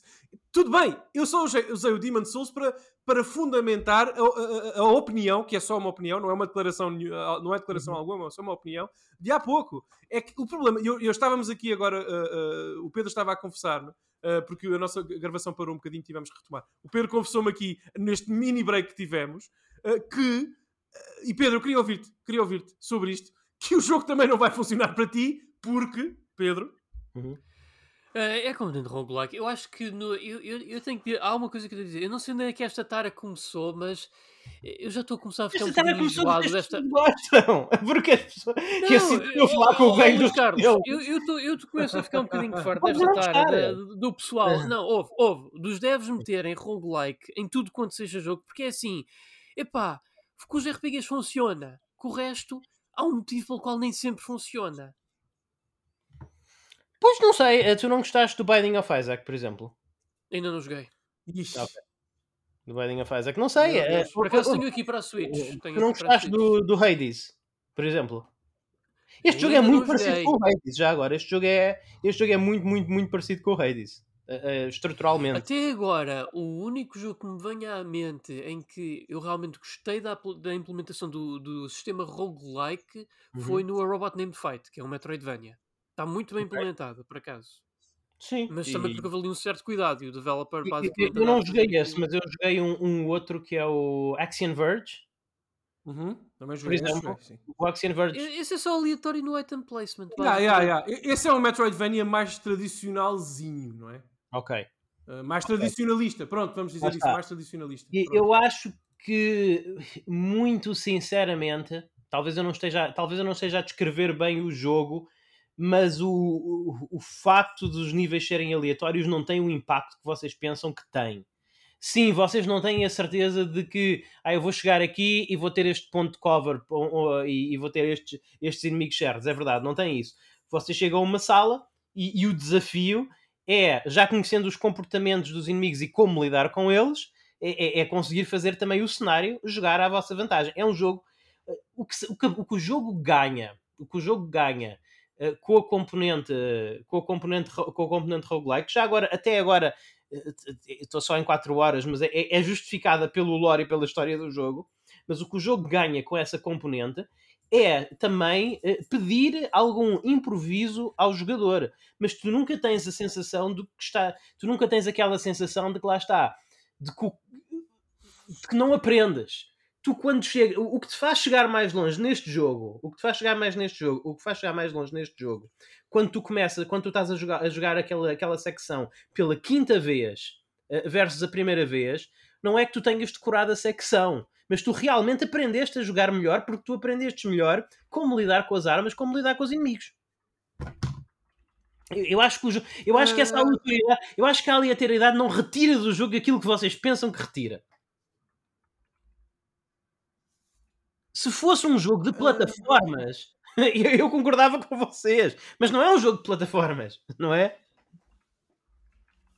Uh, sim, uh, mas. Eu lá está, Luís. Eu, eu, eu, não quero estar, eu não quero estar aqui. Eu acho que a discussão já está mais ou menos feita, porque não, agora vamos estar aqui em círculos. O combate é super estás... agressivo já agora, por isso é que eu achava que tu gostarias, Daniel, porque o combate é, o combate é super agressivo. Eu, a princípio, estava a achar um bocadinho estranho. Uh, o, o, jogo tem um, o jogo também tem um, um sistema de dodge e eu estava a achar um bocadinho, um bocadinho estranho, até um bocadinho, um, um bocadinho constrangedor e um bocadinho irritante, porque alguns inimigos têm ataques muito poderosos e eu usava o dodge e, e, e, e, não resultava, não conseguia usar o dodge eficientemente. Sentia que eu não estava a fazer uma coisa bem ou que o dodge era muito fraquinho. E aí é que eu percebi que, não, que, o jogo não te pede isso. O dodge é para tu conseguir escapar àqueles elementos bullet hell, e mais uma vez é por isso que eu comparo um bocado este jogo com o Castlevania, porque este jogo tem bosses ou até inimigozinhos maiores que te enchem o, o ecrã de tirinhos, como num bom contra, e tu tens de estar lá a esquivar-te por entre os tiros à medida que tentas atacar os inimigos. Uh, mas o, o, quando o inimigo está a preparar assim um ataque mais forte, o que te safa é a agressividade. É que tu, tu não tens de esquivar desse ataque, tu tens que fazer stagger no inimigo. E depois também, quando os inimigos largam o seu loot, o, o, os pequenos elementos que tu usas para progredir a tua personagem ao longo do jogo, eles desaparecem rapidamente. Então o objetivo é uh, matar o inimigo, fazeres 10 e depois, quando fazes 10 por inimigo que mataste, provavelmente aproximaste mais de outros, portanto tens que saber eliminá-los rapidamente ou, ou, ou, portanto, esquivar e recuar. Então há, há uma dinâmica muito agressiva. Este jogo permeia muito o combate agressivo, o que não é uma coisa, mais uma vez, não é uma coisa que se associa muito a roguelikes e não é uma coisa que, que que, seja assim muito intuitivo, tendo em conta o ambiente apressivo e alienígena do jogo. Tu começas este jogo tentando ter cautela, tentando ter cautela, e tens que morrer algumas vezes até perceber que o que o jogo te pede, como um bom jogo arcade, é ser agressivo na tua aproximação. Uh, eu acho que já uh, usámos muito o nosso tempo para isso, mas eu queria, eu queria só perguntar-te uma última coisa sobre o jogo, Luís, se me permites, porque já estamos há muito tempo no Returnal. Uh, que é exatamente sobre aquilo que tu referiste agora, que é a aleatoriedade, ou falta, falta dela, uh, na forma como tu geres o teu equipamento. Portanto, eu gostava de saber uh, se o jogo, ou seja, se tu podes escolher de alguma forma, começar sempre com, sei lá, uma shotgun, ou o equivalente à shotgun naquele universo, uh, uhum. se tens um loadout fixo que se pode escolher sempre, ou se até as armas dependem daquilo que aconteceu eu, na tua última eu, run. Ainda não te sei dizer ao certo, ainda não sei dizer ao certo isso. É, eu, eu sei que há formas, o jogo apresenta umas formas de. Uh, apresentam-me umas formas de selecionar um bocadinho as coisas que aparecem quando tu recomeças o jogo, mas essas mecânicas ainda não foram completamente desvendadas até onde eu joguei. Até onde eu joguei. Mas o, o jogo também não tem um armamentário okay. assim muito. O jogo não tem assim um armamentário muito grande. Portanto, tu, pelo menos tanto quanto eu vi, eu até agora vi. Uh, eu, eu, até agora vi quatro tipos de armas: a pistola, que tu começas sempre com ela, uh, uh, uma carabina, uma espécie de minigun e uma, e uma shotgun. E, e, tu, não começando com uma dessas, muito rapidamente tens acesso a qualquer uma delas. Isso é bom, é, isso é bom. Não é assim, não é uma coisa do. Tu podes, mesmo que tu comeces sempre com a pistola, muito rapidamente vais ter acesso à arma que tu queres usar. Lá está, mais uma vez, é, é como aquelas coisinhas que vão aparecendo no contra, que tu disparas sobre elas e cai a arma e, e, vais com essa arma. E eventualmente, quando tu apanhas uma arma, a tua arma favorita, por assim dizer, com o teu tipo de tiro favorito, aí tu aguentas-te com ela o, até achares que tens de trocar. E os, os bosses, os adversários, pedem a utilização de armas diferentes ou podes ir do início ao fim com a tua arma favorita? ainda não consigo, ainda não, ainda não joguei suficiente é para responder é 100%. 100%, 100% é essa pergunta, mas a minha, a, a, a, minha intuição é que tu podes ir do princípio ao fim do jogo com a pistola, mas claro que há armas mais adequadas para uns cenários do, do que para outros. Ok. Eu, eu notei especialmente no. Eu, eu notei especialmente nos tiros secundários, porque os tiros secundários são divorciados das armas. Ou, ou, seja, tu podes ter uma pistola que o tiro secundário é um homing missile e, e podes ter uma pistola que o tiro secundário é um, é, é, é um, um, um, raio, tipo, é uma granada, por exemplo, ou, ou um raio de choque, um ataque elétrico, uma, uma, uma coisa do género. Ou, ou, seja, também mais uma vez é um bocadinho como aqueles jogos arcada uh, em que tu podes ter um, em que o teu, o teu A é independente do teu B. O teu ataque A é independente do teu B. Uh, Apanhas-los separadamente. E portanto, isso aí também, por exemplo, eu posso. Eu já troquei uma pistola e já, já troquei uma pistola que, era, que dava um bocadinho mais de dano, mas que tinha um especial que eu não gostava tanto, por uma pistola que dá um bocadinho menos de dano, mas tem um especial com que eu me sinto mais confortável. Também são decisões interessantes que tu vais fazendo à medida que vais, à, à medida que vais avançando entendo, no jogo. Entendo. Portanto, Pronto, não sei, eu, eu não sei se o Pedro tem mais alguma questão. Uh, se tem mais alguma questão? Não, não, uhum. não, não, de momento não. Então pronto, Luís, não sei se falta dizer alguma coisa sobre o Returnal. Eu estou a apressar-te de, de, deliberadamente porque já estamos há muito tempo aqui. Nós queremos fazer, eu quero fazer uma análise a esse jogo e conto com vocês na altura, quando tiver mais umas horinhas. Ah, ah não, eu, eu, quero saber como é que é que tu vais achar do jogo quando tiveres 40 horas. Aí eu, tu vou uhum. estar muito curioso e vou, vou estar lá garantidamente. Tenho, tenho mais perguntas até, mas vou guardá-las. Sim, mas eu, eu vou dizer que eu acho que hum, é, é, é uma versão 3D shooter um bocadinho do Hades. Eu, eu acho que se tu gostaste, porque partilha, tem muitas mecânicas em comum com o Hades. Se tu gostaste okay. do Hades, tu vais gostar deste jogo. Se não gostaste do Hades, não, há muito, não há muito a dizer. Pronto, portanto fica, fica uma boa primeira impressão por parte de Luís Magalhães, mas uhum. Uh, e por parte de Pedro e de Daniel, pelo menos reticências, eu acho que é justo dizer, Pedro, porque temos Sim. algumas reticências, mas há uma reticência que eu, Luís, há uma coisa que eu não tenho. Eu aliás, há uma coisa que eu tenho garantidamente a dizer sobre o Returnal, para fechar, que é, uhum. fico muito feliz que tu tenhas um jogo que te esteja a motivar tanto e que esteja Uh, sabes, a espicaçar aqueles jogos que nos, que nos fazem uhum. pensar neles mesmo quando não estamos a jogar, quando estamos a levar a luz. Eu assim. acho que, sobretudo, lá está, a análise é análise, a análise virá a tempo e eu, eu darei sim, o sim, sobre o jogo nessa altura, mas pelo menos uma dúvida eu quero dissipar, que é, é a dúvida de que se, Housemark, se um jogo da Housemark pode ser um jogo AAA com o preço de um jogo AAA. E eu isso já pode dizer que posso. Agora, uh, se uh, uh, os jogos AAA da Sony merecem, valem 80 euros, ou se a Sony devia ser um bocadinho mais flexível em termos de pricing, isso é uma, isso, eu, isso é uma discussão que eu acho que é independentemente do jogo. Agora, que isto é um jogo AAA, é. Isso, essa discussão não, é uma discussão para um programa do, do preço atual dos jogos que até acho que devemos ter. Eu não, acho eu, acho que eu só estou a dizer que deve ser independentemente do mérito do Returnal sim, sim, sim. AAA ou não. Mas por acaso, Luís, eu deixo-te aqui um repto, porque vais fazer uma análise, certamente estás a tirar notas sobre o jogo. Eu gostaria, se achares pertinente, a análise vai ser tua, eu não tenho o jogo, mas Sim. eu gostaria que tu pudesses incluir nessa análise pelo menos um comentário na relação preço-PVP, não o que tu pagaste, PVP e oferta. Pelo menos um comentário. Porque sobretudo cá em Portugal, o N3Cast é o programa que faz essas coisas. Nós escolhemos, Sim. repito, escolhemos pagar pelos nossos jogos. Portanto, eu acho que era importante ouvir-te falar sobre os 80 euros que a Sony pede para jogar Returnal. Acho que, acho que faz parte da discussão, sinceramente. Acho que podes embutir. Mas, mas lá está, eu acho quiseres, que atenção, um bocado a discussão. Eu, eu, preferia dizer, porque eu não concordo com, eu não concordo com a Sony pedir-te 80 euros para jogar qualquer jogo. Não pois, exato, exato. Não mas, tu, mas tu também percebes o que eu quero dizer? É diferente pagar 9 euros pelo transistor ou 80 pelo. Sim, pelo... mas lá está, mas eu não compro. Mas eu. O, o Returnal é uma proposta muito diferente do, do, do Transistor lá está. Eh, eu, eu, eu só que... não quero que nós. Eu só não quero. Deixa-me só dizer uma coisa. Este, é quero. um jogo que não. Este é um jogo que não está mal uh, ao, ao, lado de, ao, ao, lado de Demon Souls, ao lado de Like a, ao, ao lado de Like a Dragon, ao lado de Spider-Man. É um, é um jogo AAA com, com o conteúdo. Sim, sim. Uh, uh, é, com o conteúdo que corresponde e com o polish que corresponde a um jogo AAA. Entendes? Eh, com, com, certeza, e, e, essa discussão fica marcada para um podcast uh, dedicado aos, ao preço dos jogos. Mas eu só, uh, só para concluir o meu repto, é que eu, eu não, a única coisa que eu não quero que aconteça no N3Cast é que nós, acidentalmente, pessoal, acidentalmente, Sim. nos possamos tornar aquilo que, já, ou podemos, possamos fazer, aliás, aquilo que eu li esta semana, atenção, eu li esta semana uma publicação portuguesa a dizer sobre o Returnal, uma publicação que recebeu legítima e, e, e declaradamente atenção, um código da Sony para rever o jogo, dizer Sim. que o jogo vale os 80 euros.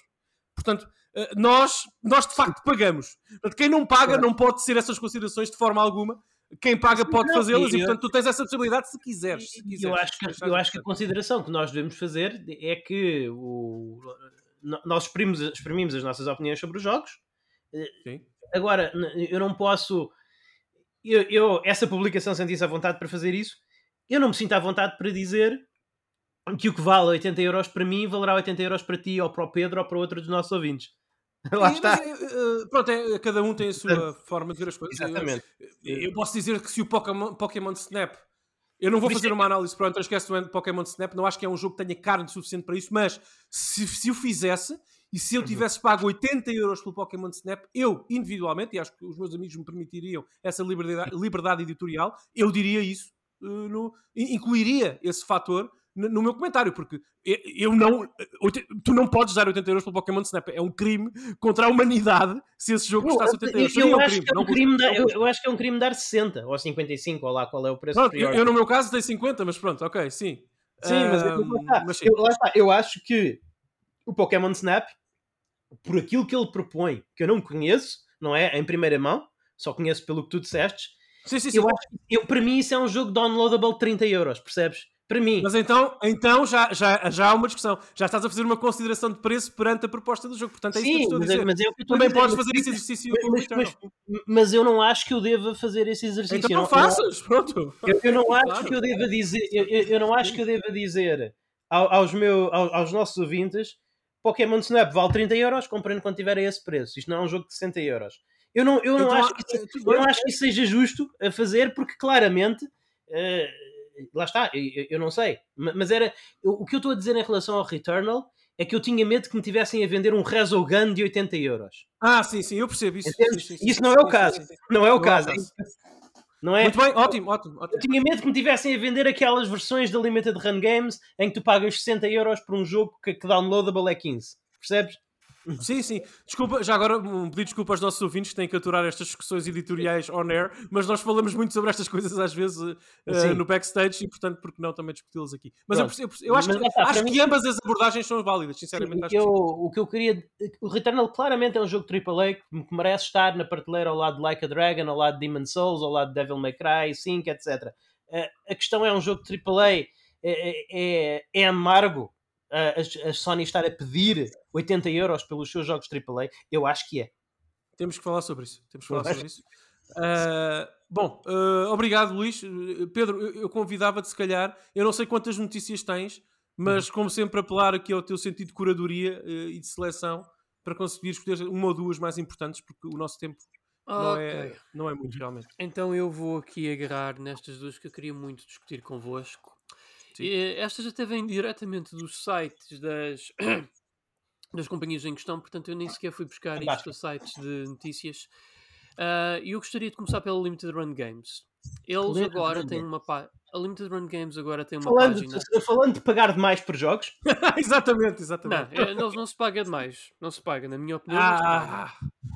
Ah, Não se paga.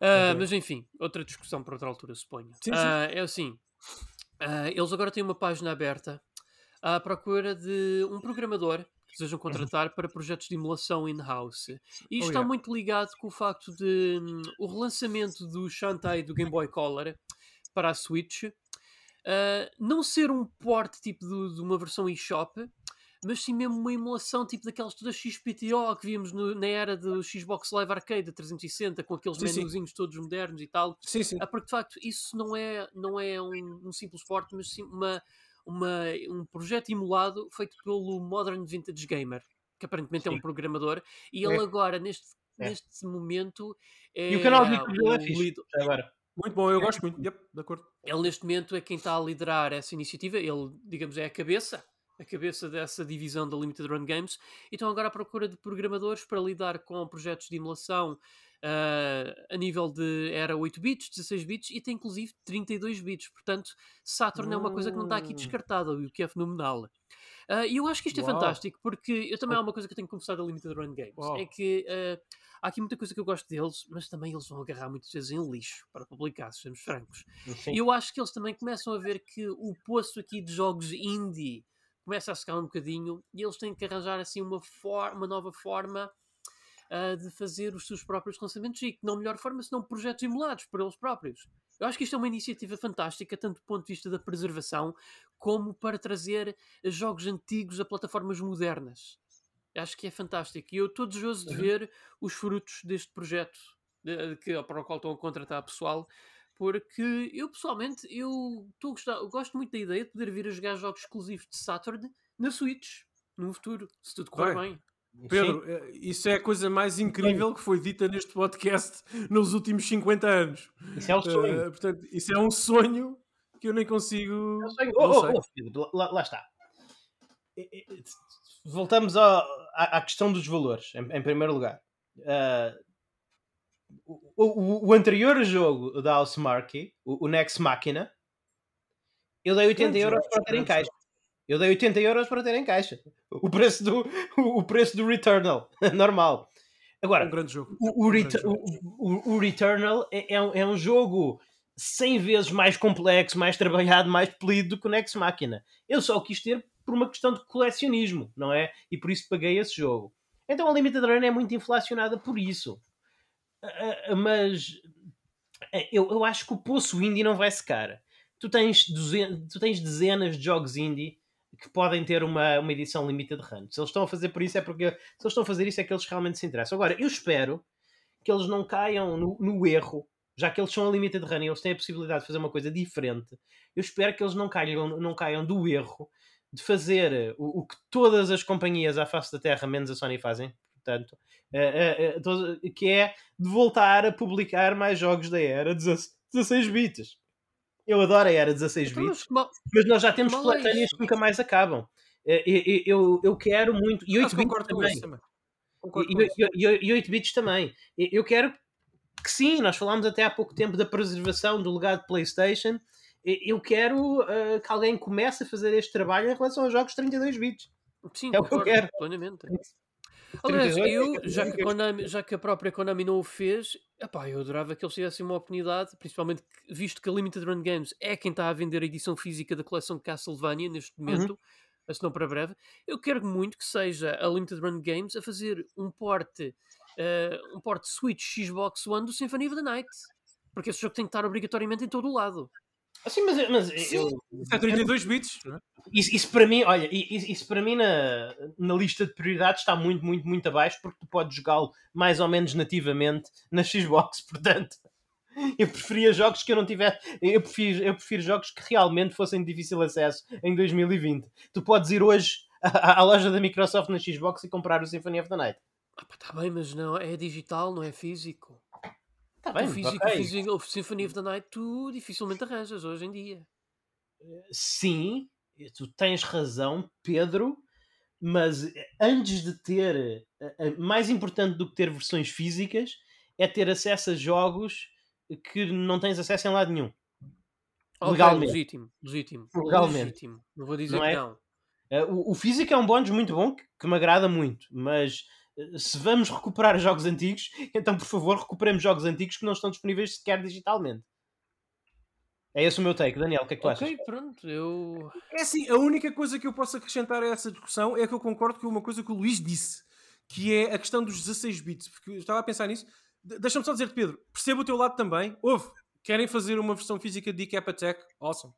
Uh, não, não é isso, mas uh, é assim, a Limited Run é diferente, diferente. É, tem uma marca diferenciadora, uma marca que se distingue das outras por fazer, lá está, edições físicas de conteúdo, até eu diria de conteúdo para o qual ninguém está a olhar sequer. Quanto mais há conteúdo que eles lançam que ninguém pensa nos, nesses jogos e tudo mais. Uh, Portanto, eu sinceramente eu acho que a ser explorada uma geração dos videojogos tem que ser pela Limited Run uh, Games através desses- dessa programação e de emulação. Eu acho que teria obrigatoriamente de ser a 32 bits, porque tu tens uma montanha de remasters da geração HD, eh, da geração HD, desculpa, da geração 128 bits no mercado, retail. Sim. Os Devil May Cry 1, 2, os Metal Gear, até o Silent Hill com um tratamento menos feliz, mas tens. Tu tens grandes desses, grande parte desses grandes jogos estão eh, eh, receberam tratamento HD remaster e tudo mais. Agora, a geração, eh, a geração 32 bits, 32 barra 64, ok, também Nintendo 64, está basicamente perdida no éter. É. Não, está, não, tu não tens acesso digitalmente, nem obviamente nem cópias físicas, mas não tens acesso aos Tenchu da vida. Não tens acesso, ah, percebes? Ao Metal Gear Solid 1. Se Tu não podes jogar Metal Gear Solid 1 na PS5, ah, nem na, nem- na PS4. Portanto, não, ah, eu acho que a, haver uma emulação, um sistema de emulação que permita legalmente a Limited Run trazer alguns desses títulos de volta do, do, do, à, à, ribalta, tem que ser, ou deveria, para mim, não é Pedro? Isto é para, quem, para, para mim, deveria ser da geração 32 bits. Há tanta coisa no catálogo da Sega Saturn que é compatível com a identidade editorial da, da Limited Run. Uh, jogos 2D belíssimos, shmups. Uh, que, que, lá está, reforço. Não é que as pessoas não é que as pessoas não gostem desses jogos agora, as pessoas nem os conhecem. Pessoas, há, há, há, jogos exato, fantásticos exato. desse género que as pessoas não conhecem sequer hoje em dia porque estão esquecidos. E portanto eu acho que é a geração perfeita para emular. Mas Pedro, o que é que tu, qual é o teu dream? Eu quero, regre eu quero o regresso do Blim. É o que eu quero, é o regresso do Blim. Blim. Dreamcast, jogar Metal Gear Solid na Dreamcast, meus amigos. Ah, Exatamente. Ah, pois. Pedro, qual é o teu sonho aqui? O que é que tu pretendias disto? Epá, eu pessoalmente eu estou um bocadinho dividido. Eu acho que a e disse, eu acho que a era 32 bits, sim, eu acho que é a que mais necessita de ser preservado neste momento. Mas também uhum. temos de ter uma coisa em consideração. Uh, até porque a maior parte das coisas que estão presas na era 32 bits também estão igualmente presas no Japão. Alguém teria de localizar primeiro ah, antes sim. de serem importadas. Mas eu confio na, na Limited Run para fazer esse trabalho. Não, sei, não há, há muitos jogos, há, há, há, muitos jogos. Olha, por exemplo, um, um, exemplo que eu gosto de estar muito porque é um jogo de Saturn que falta na minha coleção. Uh, o, um platformer lindíssimo que é o Astal. Esse jogo foi localizado. Olha, lembrei-me desse. Yeah, yeah, yeah. É difícil para caralho de arranjar. mas, Esse mas jogo é espetacular. espetacular. Esse jogo foi lançado é em Fantástico. Sim. O Magic Knight Rayard. Magic Knight Rayard foi localizado. Boa sorte a encontrar. Oi. Mas, mas atenção, eu, oh, só Pedro, tenho, só... eu só tenho uma coisa: Kale Flying Squadron 2. E Olha, já agora tragam-me com sim. um, num só pacote para a Switch. Mas, mas, mas ó Pedro, atenção, por exemplo, uma série que eu gostava que houvesse um remaster, um remaster para a Wii, uma coleta, para a Wii, desculpem, para a Switch, uma coletânea, por exemplo, são os Goemon, o Legend of the Mystical Ninja. Ah, sim, eu adorava ter um cartucho com todos os Go Goemon da Super Nintendo. E é assim, se a Limited Run puder fazer um acordo com a Konami para ter esse cartucho, eu vou comprá-lo. Eu não digo que não é essa emulação. Oh, yeah. Agora, eu só estou a dizer que toda a gente conhece o Goemon. Ninguém conhece o Kaio da Saturn. Uhum. Percebes o que eu estou a dizer? Sim, sim, Se tu vais ter sim. esse trabalho todo, traz, traz o Kaio, que é um jogo extraordinário da Saturn, o Kaio 2. É esse, que eu, é esse jogo que eu quero ver num cartucho ou num disco. E eu? Limited Run, porque, porque o Goemon eu tenho, tenho os instalados na, aqui na minha Super Nintendo Mini. Uh, portanto, tenho os cartuchos originais e, e, e epá, quer dizer, não. Percebes o que eu quero dizer? Esses jogos são conhecidos. Agora, a, 32, a era 32 bits tem tantas pérolas escondidas. Enfim. Diz Luís, desculpa, não sei se dizer alguma coisa. Não, não, não. Não, não sei, se cortei, não sei se cortei a palavra. Não, okay. não, não cortaste. Eu acho é que também não devemos menosprezar, no entanto, a era 16 bits, porque é assim, pessoal.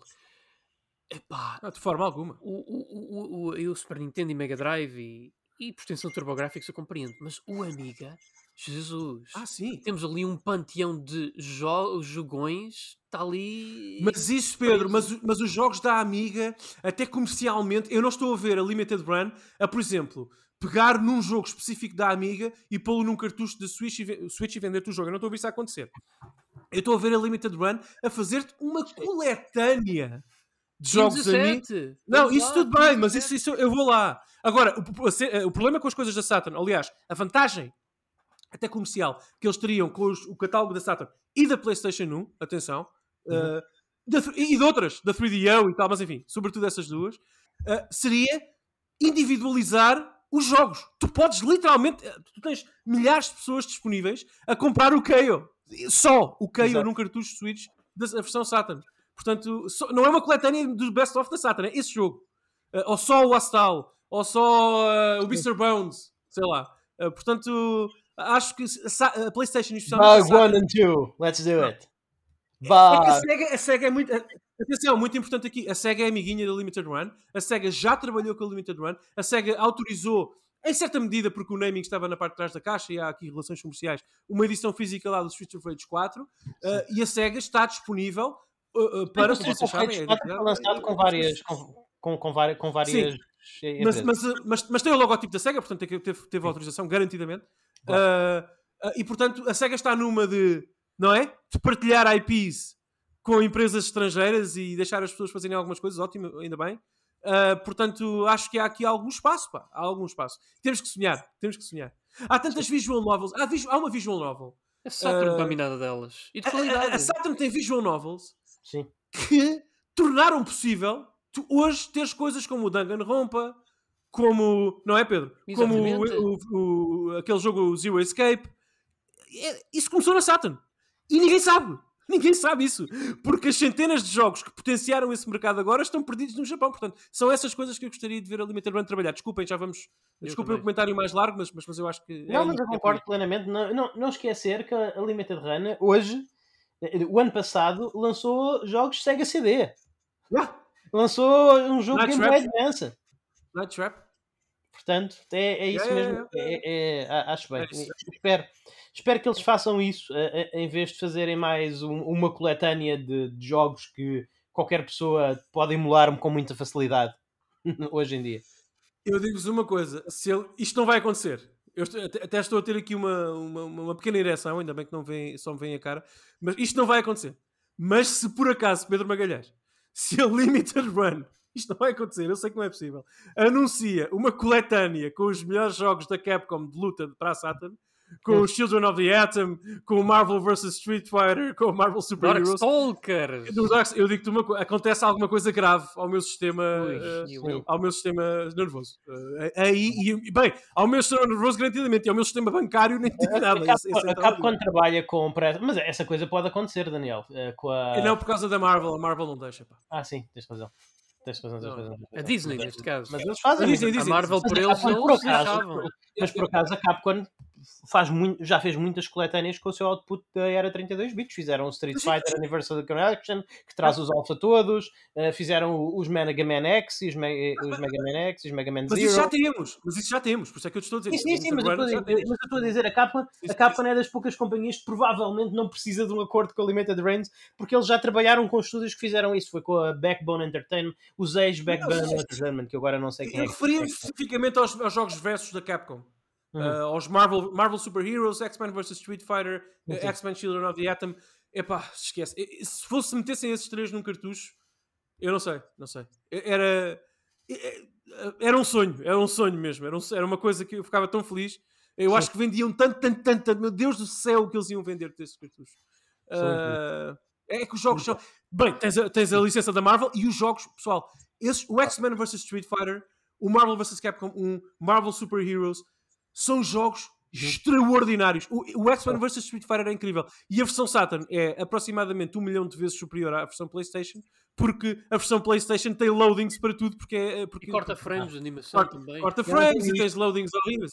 Eu não tenho esse, eu tenho, eu tenho o Children of the Atom, que jogo. é, é- gosto imenso, gosto imenso de jogar. É, é, do Adoro jogo, esse jogo.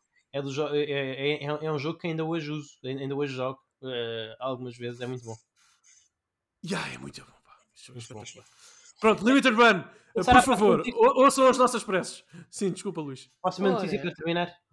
Sim, sim. A próxima é. Eu confesso que esta já faz já há algum tempo, mas eu acho que o tópico é tão relevante chamarmos a atenção do que há umas semanas atrás, que é o seguinte. ahm, houve aqui uma, situa- uma coisa que eu não, não, não tinha falado na altura por eh, questões de falta de tempo, mas é que é o seguinte, pessoal.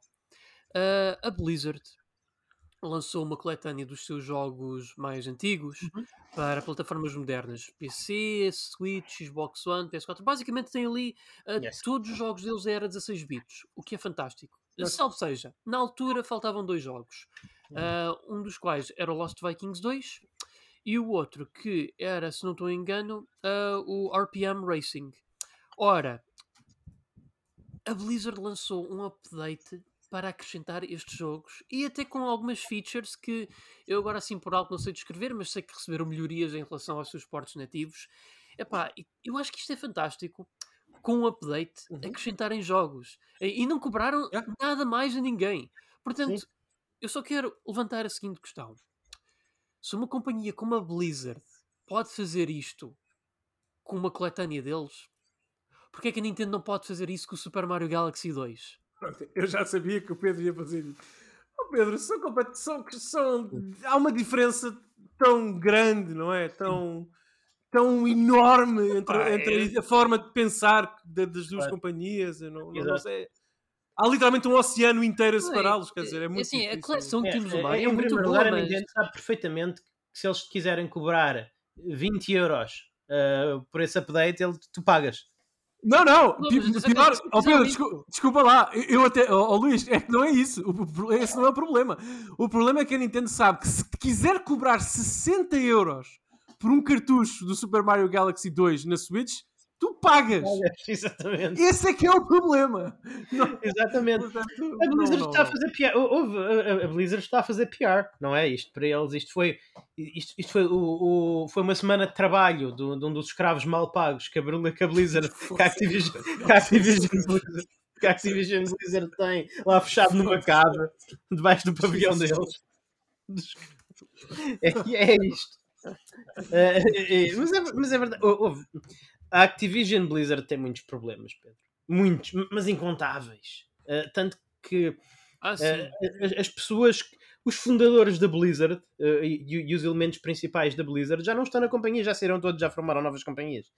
Literalmente, o último saiu o mês passado, eu creio. o Jeff portanto, aquilo Kaplan, já-. É, é, o Jeff Kaplan, exatamente, o Jeff Kaplan saiu o mês passado. Portanto, a Activision Blizzard tem um problema. Tem- um problema grande, que é, é um, é um problema que é essencialmente um problema de PR. Mas ele tem esse problema de PR porque eles tratam as pessoas mal. Tratam as pessoas que trabalham lá mal e tratam os consumidores mal. E, e- e- portanto, eles, se puderem, com relativamente pouco investimento, fazer assim, lan- lançar assim um docinho para, para ir calando as pessoas, para ir fazendo as pessoas ficar um bocadinho menos insatisfeitas com o que elas fazem com os seus produtos principais. eh, pronto, eles fazem isso, eles tentam fazer, mas, mas isto não foi um, um passo. Eu agora estou a ser um bocadinho mais cínico do que é verdade, mas eu, por acaso, como foi uma das minhas companhias preferidas de sempre, e eu, eu sempre segui muito perto, então sei mais ou menos o que se passa lá. E, e isto não foi um, a Blizzard ou a Activision Blizzard com vontade de preservar o seu legado histórico. E isto foi literalmente uma, uma operação de charme, Pedro. literalmente uma operação de charme. Porque eles tiveram. hum, porque eles tiveram tantos problemas uh, com, o, com o Diablo 4, tiveram problemas com, o- com o DRM do Crash, que também é uma coisa Activision Blizzard. Não, tu não consegues dissociar o Crash Bandicoot 4 do nome Blizzard, porque tu tens que ter o aplicativo da Blizzard para lançar o Crash Bandicoot 4 no PC. Ah, Deus. Tem que estar lá o iconzinho debaixo do Warcraft, se não, tu não o consegues jogar legalmente. Então, ah, essa situação, a, a Blizzard, a Activision Blizzard tem problemas de imagem. E, então eles fazem o que eles puderem, investem o, o, o que puderem nas áreas em que puderem para tentar minimizar esses problemas de imagem. Só que o problema é que isso acaba sempre por não resultar porque os problemas centrais na Activision Blizzard não são tratados. É, é esse o meu take nesta notícia. Lamento estar a terminar o programa com cinismo. Não, é tudo o teu direito, uh, Luís Carlos, porque a Activision Blizzard, epá, eles.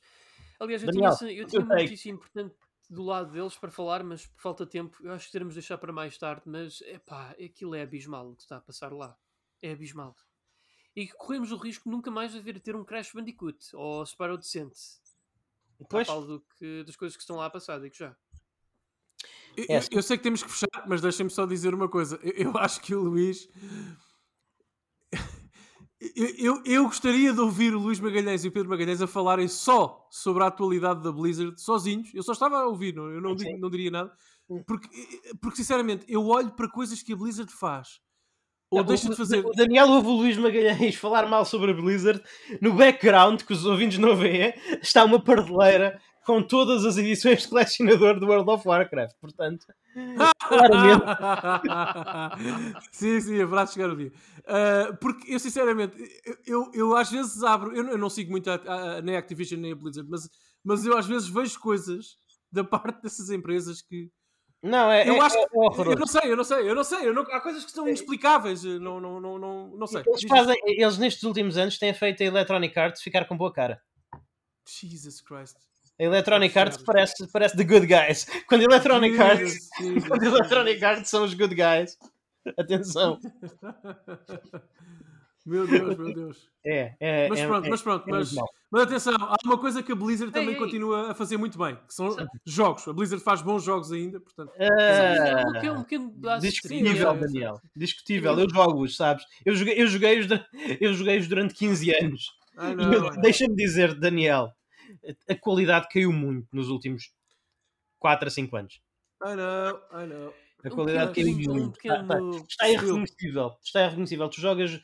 tu jogas World of... Eu, eu era daquelas pessoas que há, há 10 anos defendia os 15 euros por mês por World of Warcraft porque eu achava que realmente o, o jogo valia isso. O jogo valia Yeah. 15 euros por mês.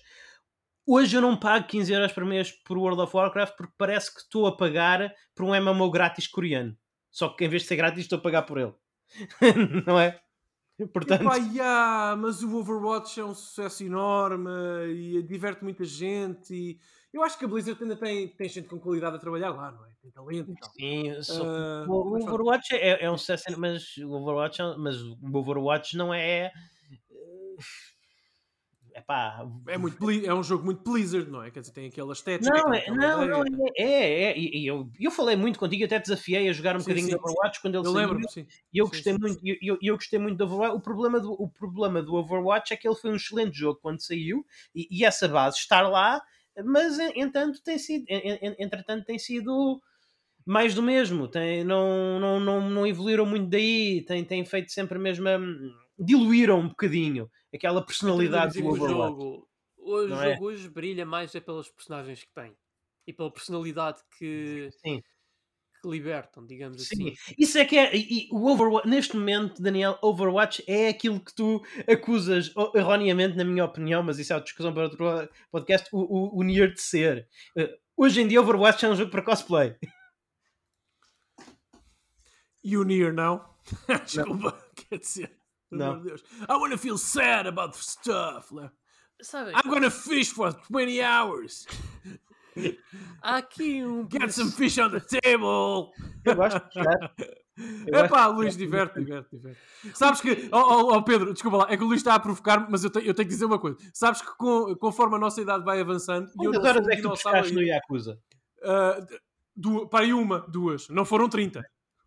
Mas deixa-me só, deixa só dizer que conforme nós vamos ficando mais velhos e mais maduros e jogando mais centenas de jogos e tendo mais experiência e tal, eh, atenção, eu, há- eu sinto muito, há muita coisa sobre a minha vida e a minha pessoa com, com a qual eu não me sinto muito confortável e tenho que mudar. Mas com essa parte específica eu estou muito confortável, que é saber aquilo que não gosto.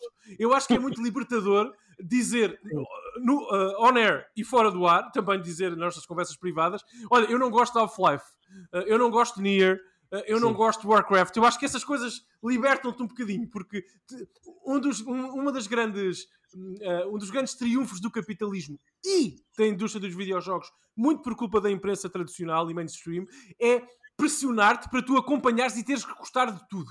Como assim? Não Sim. jogaste o Half-Life, Alex? És doido ou quê? Não, não, não, não gosto de Half-Life.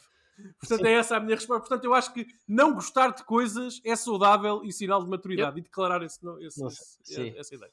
Desculpa, Eu- Pedro, portanto, a palavra. Eu- sou a favor que a pessoa deve sempre experimentar coisas. Experimentar Não, não, não. Sim, sim. Eu não gosto de Half-Life porque joguei o 1 e o 2.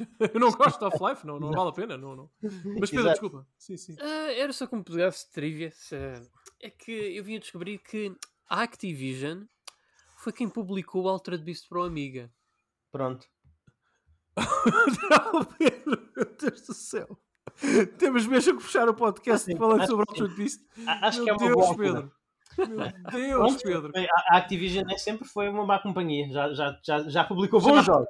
Já publicou bons jogos. Vamos dizer isso. Sim, Ah, sim. sim, sim. Como, como o Overwatch, não é? Uh, o Overwatch é um, é um bom jogo. Exatamente. Só, o lixo não se pode estar a referir ao, ao- ao Overwatch, não se pode estar a referir ao outro. Sim. Altered Beast também é bastante bom. É bastante bom. Não, mas, sim, mas é, lá está. são, os, são os dois grandes foi- são os dois grandes desgostos da minha vida. Foi o que aconteceu ah, com, a, com os dois Bs, com a Blizzard e com a, e com a BioWare. São os dois grandes desgostos, desgostos da minha vida, da minha vida de gamer. Eu confesso que pensei que tu ias dizer que um dos grandes desgostos- desgostos da minha vida é o Altered Beast. E eu Não. ia já pedir-te a tua morada para te enviar um ramo de flores.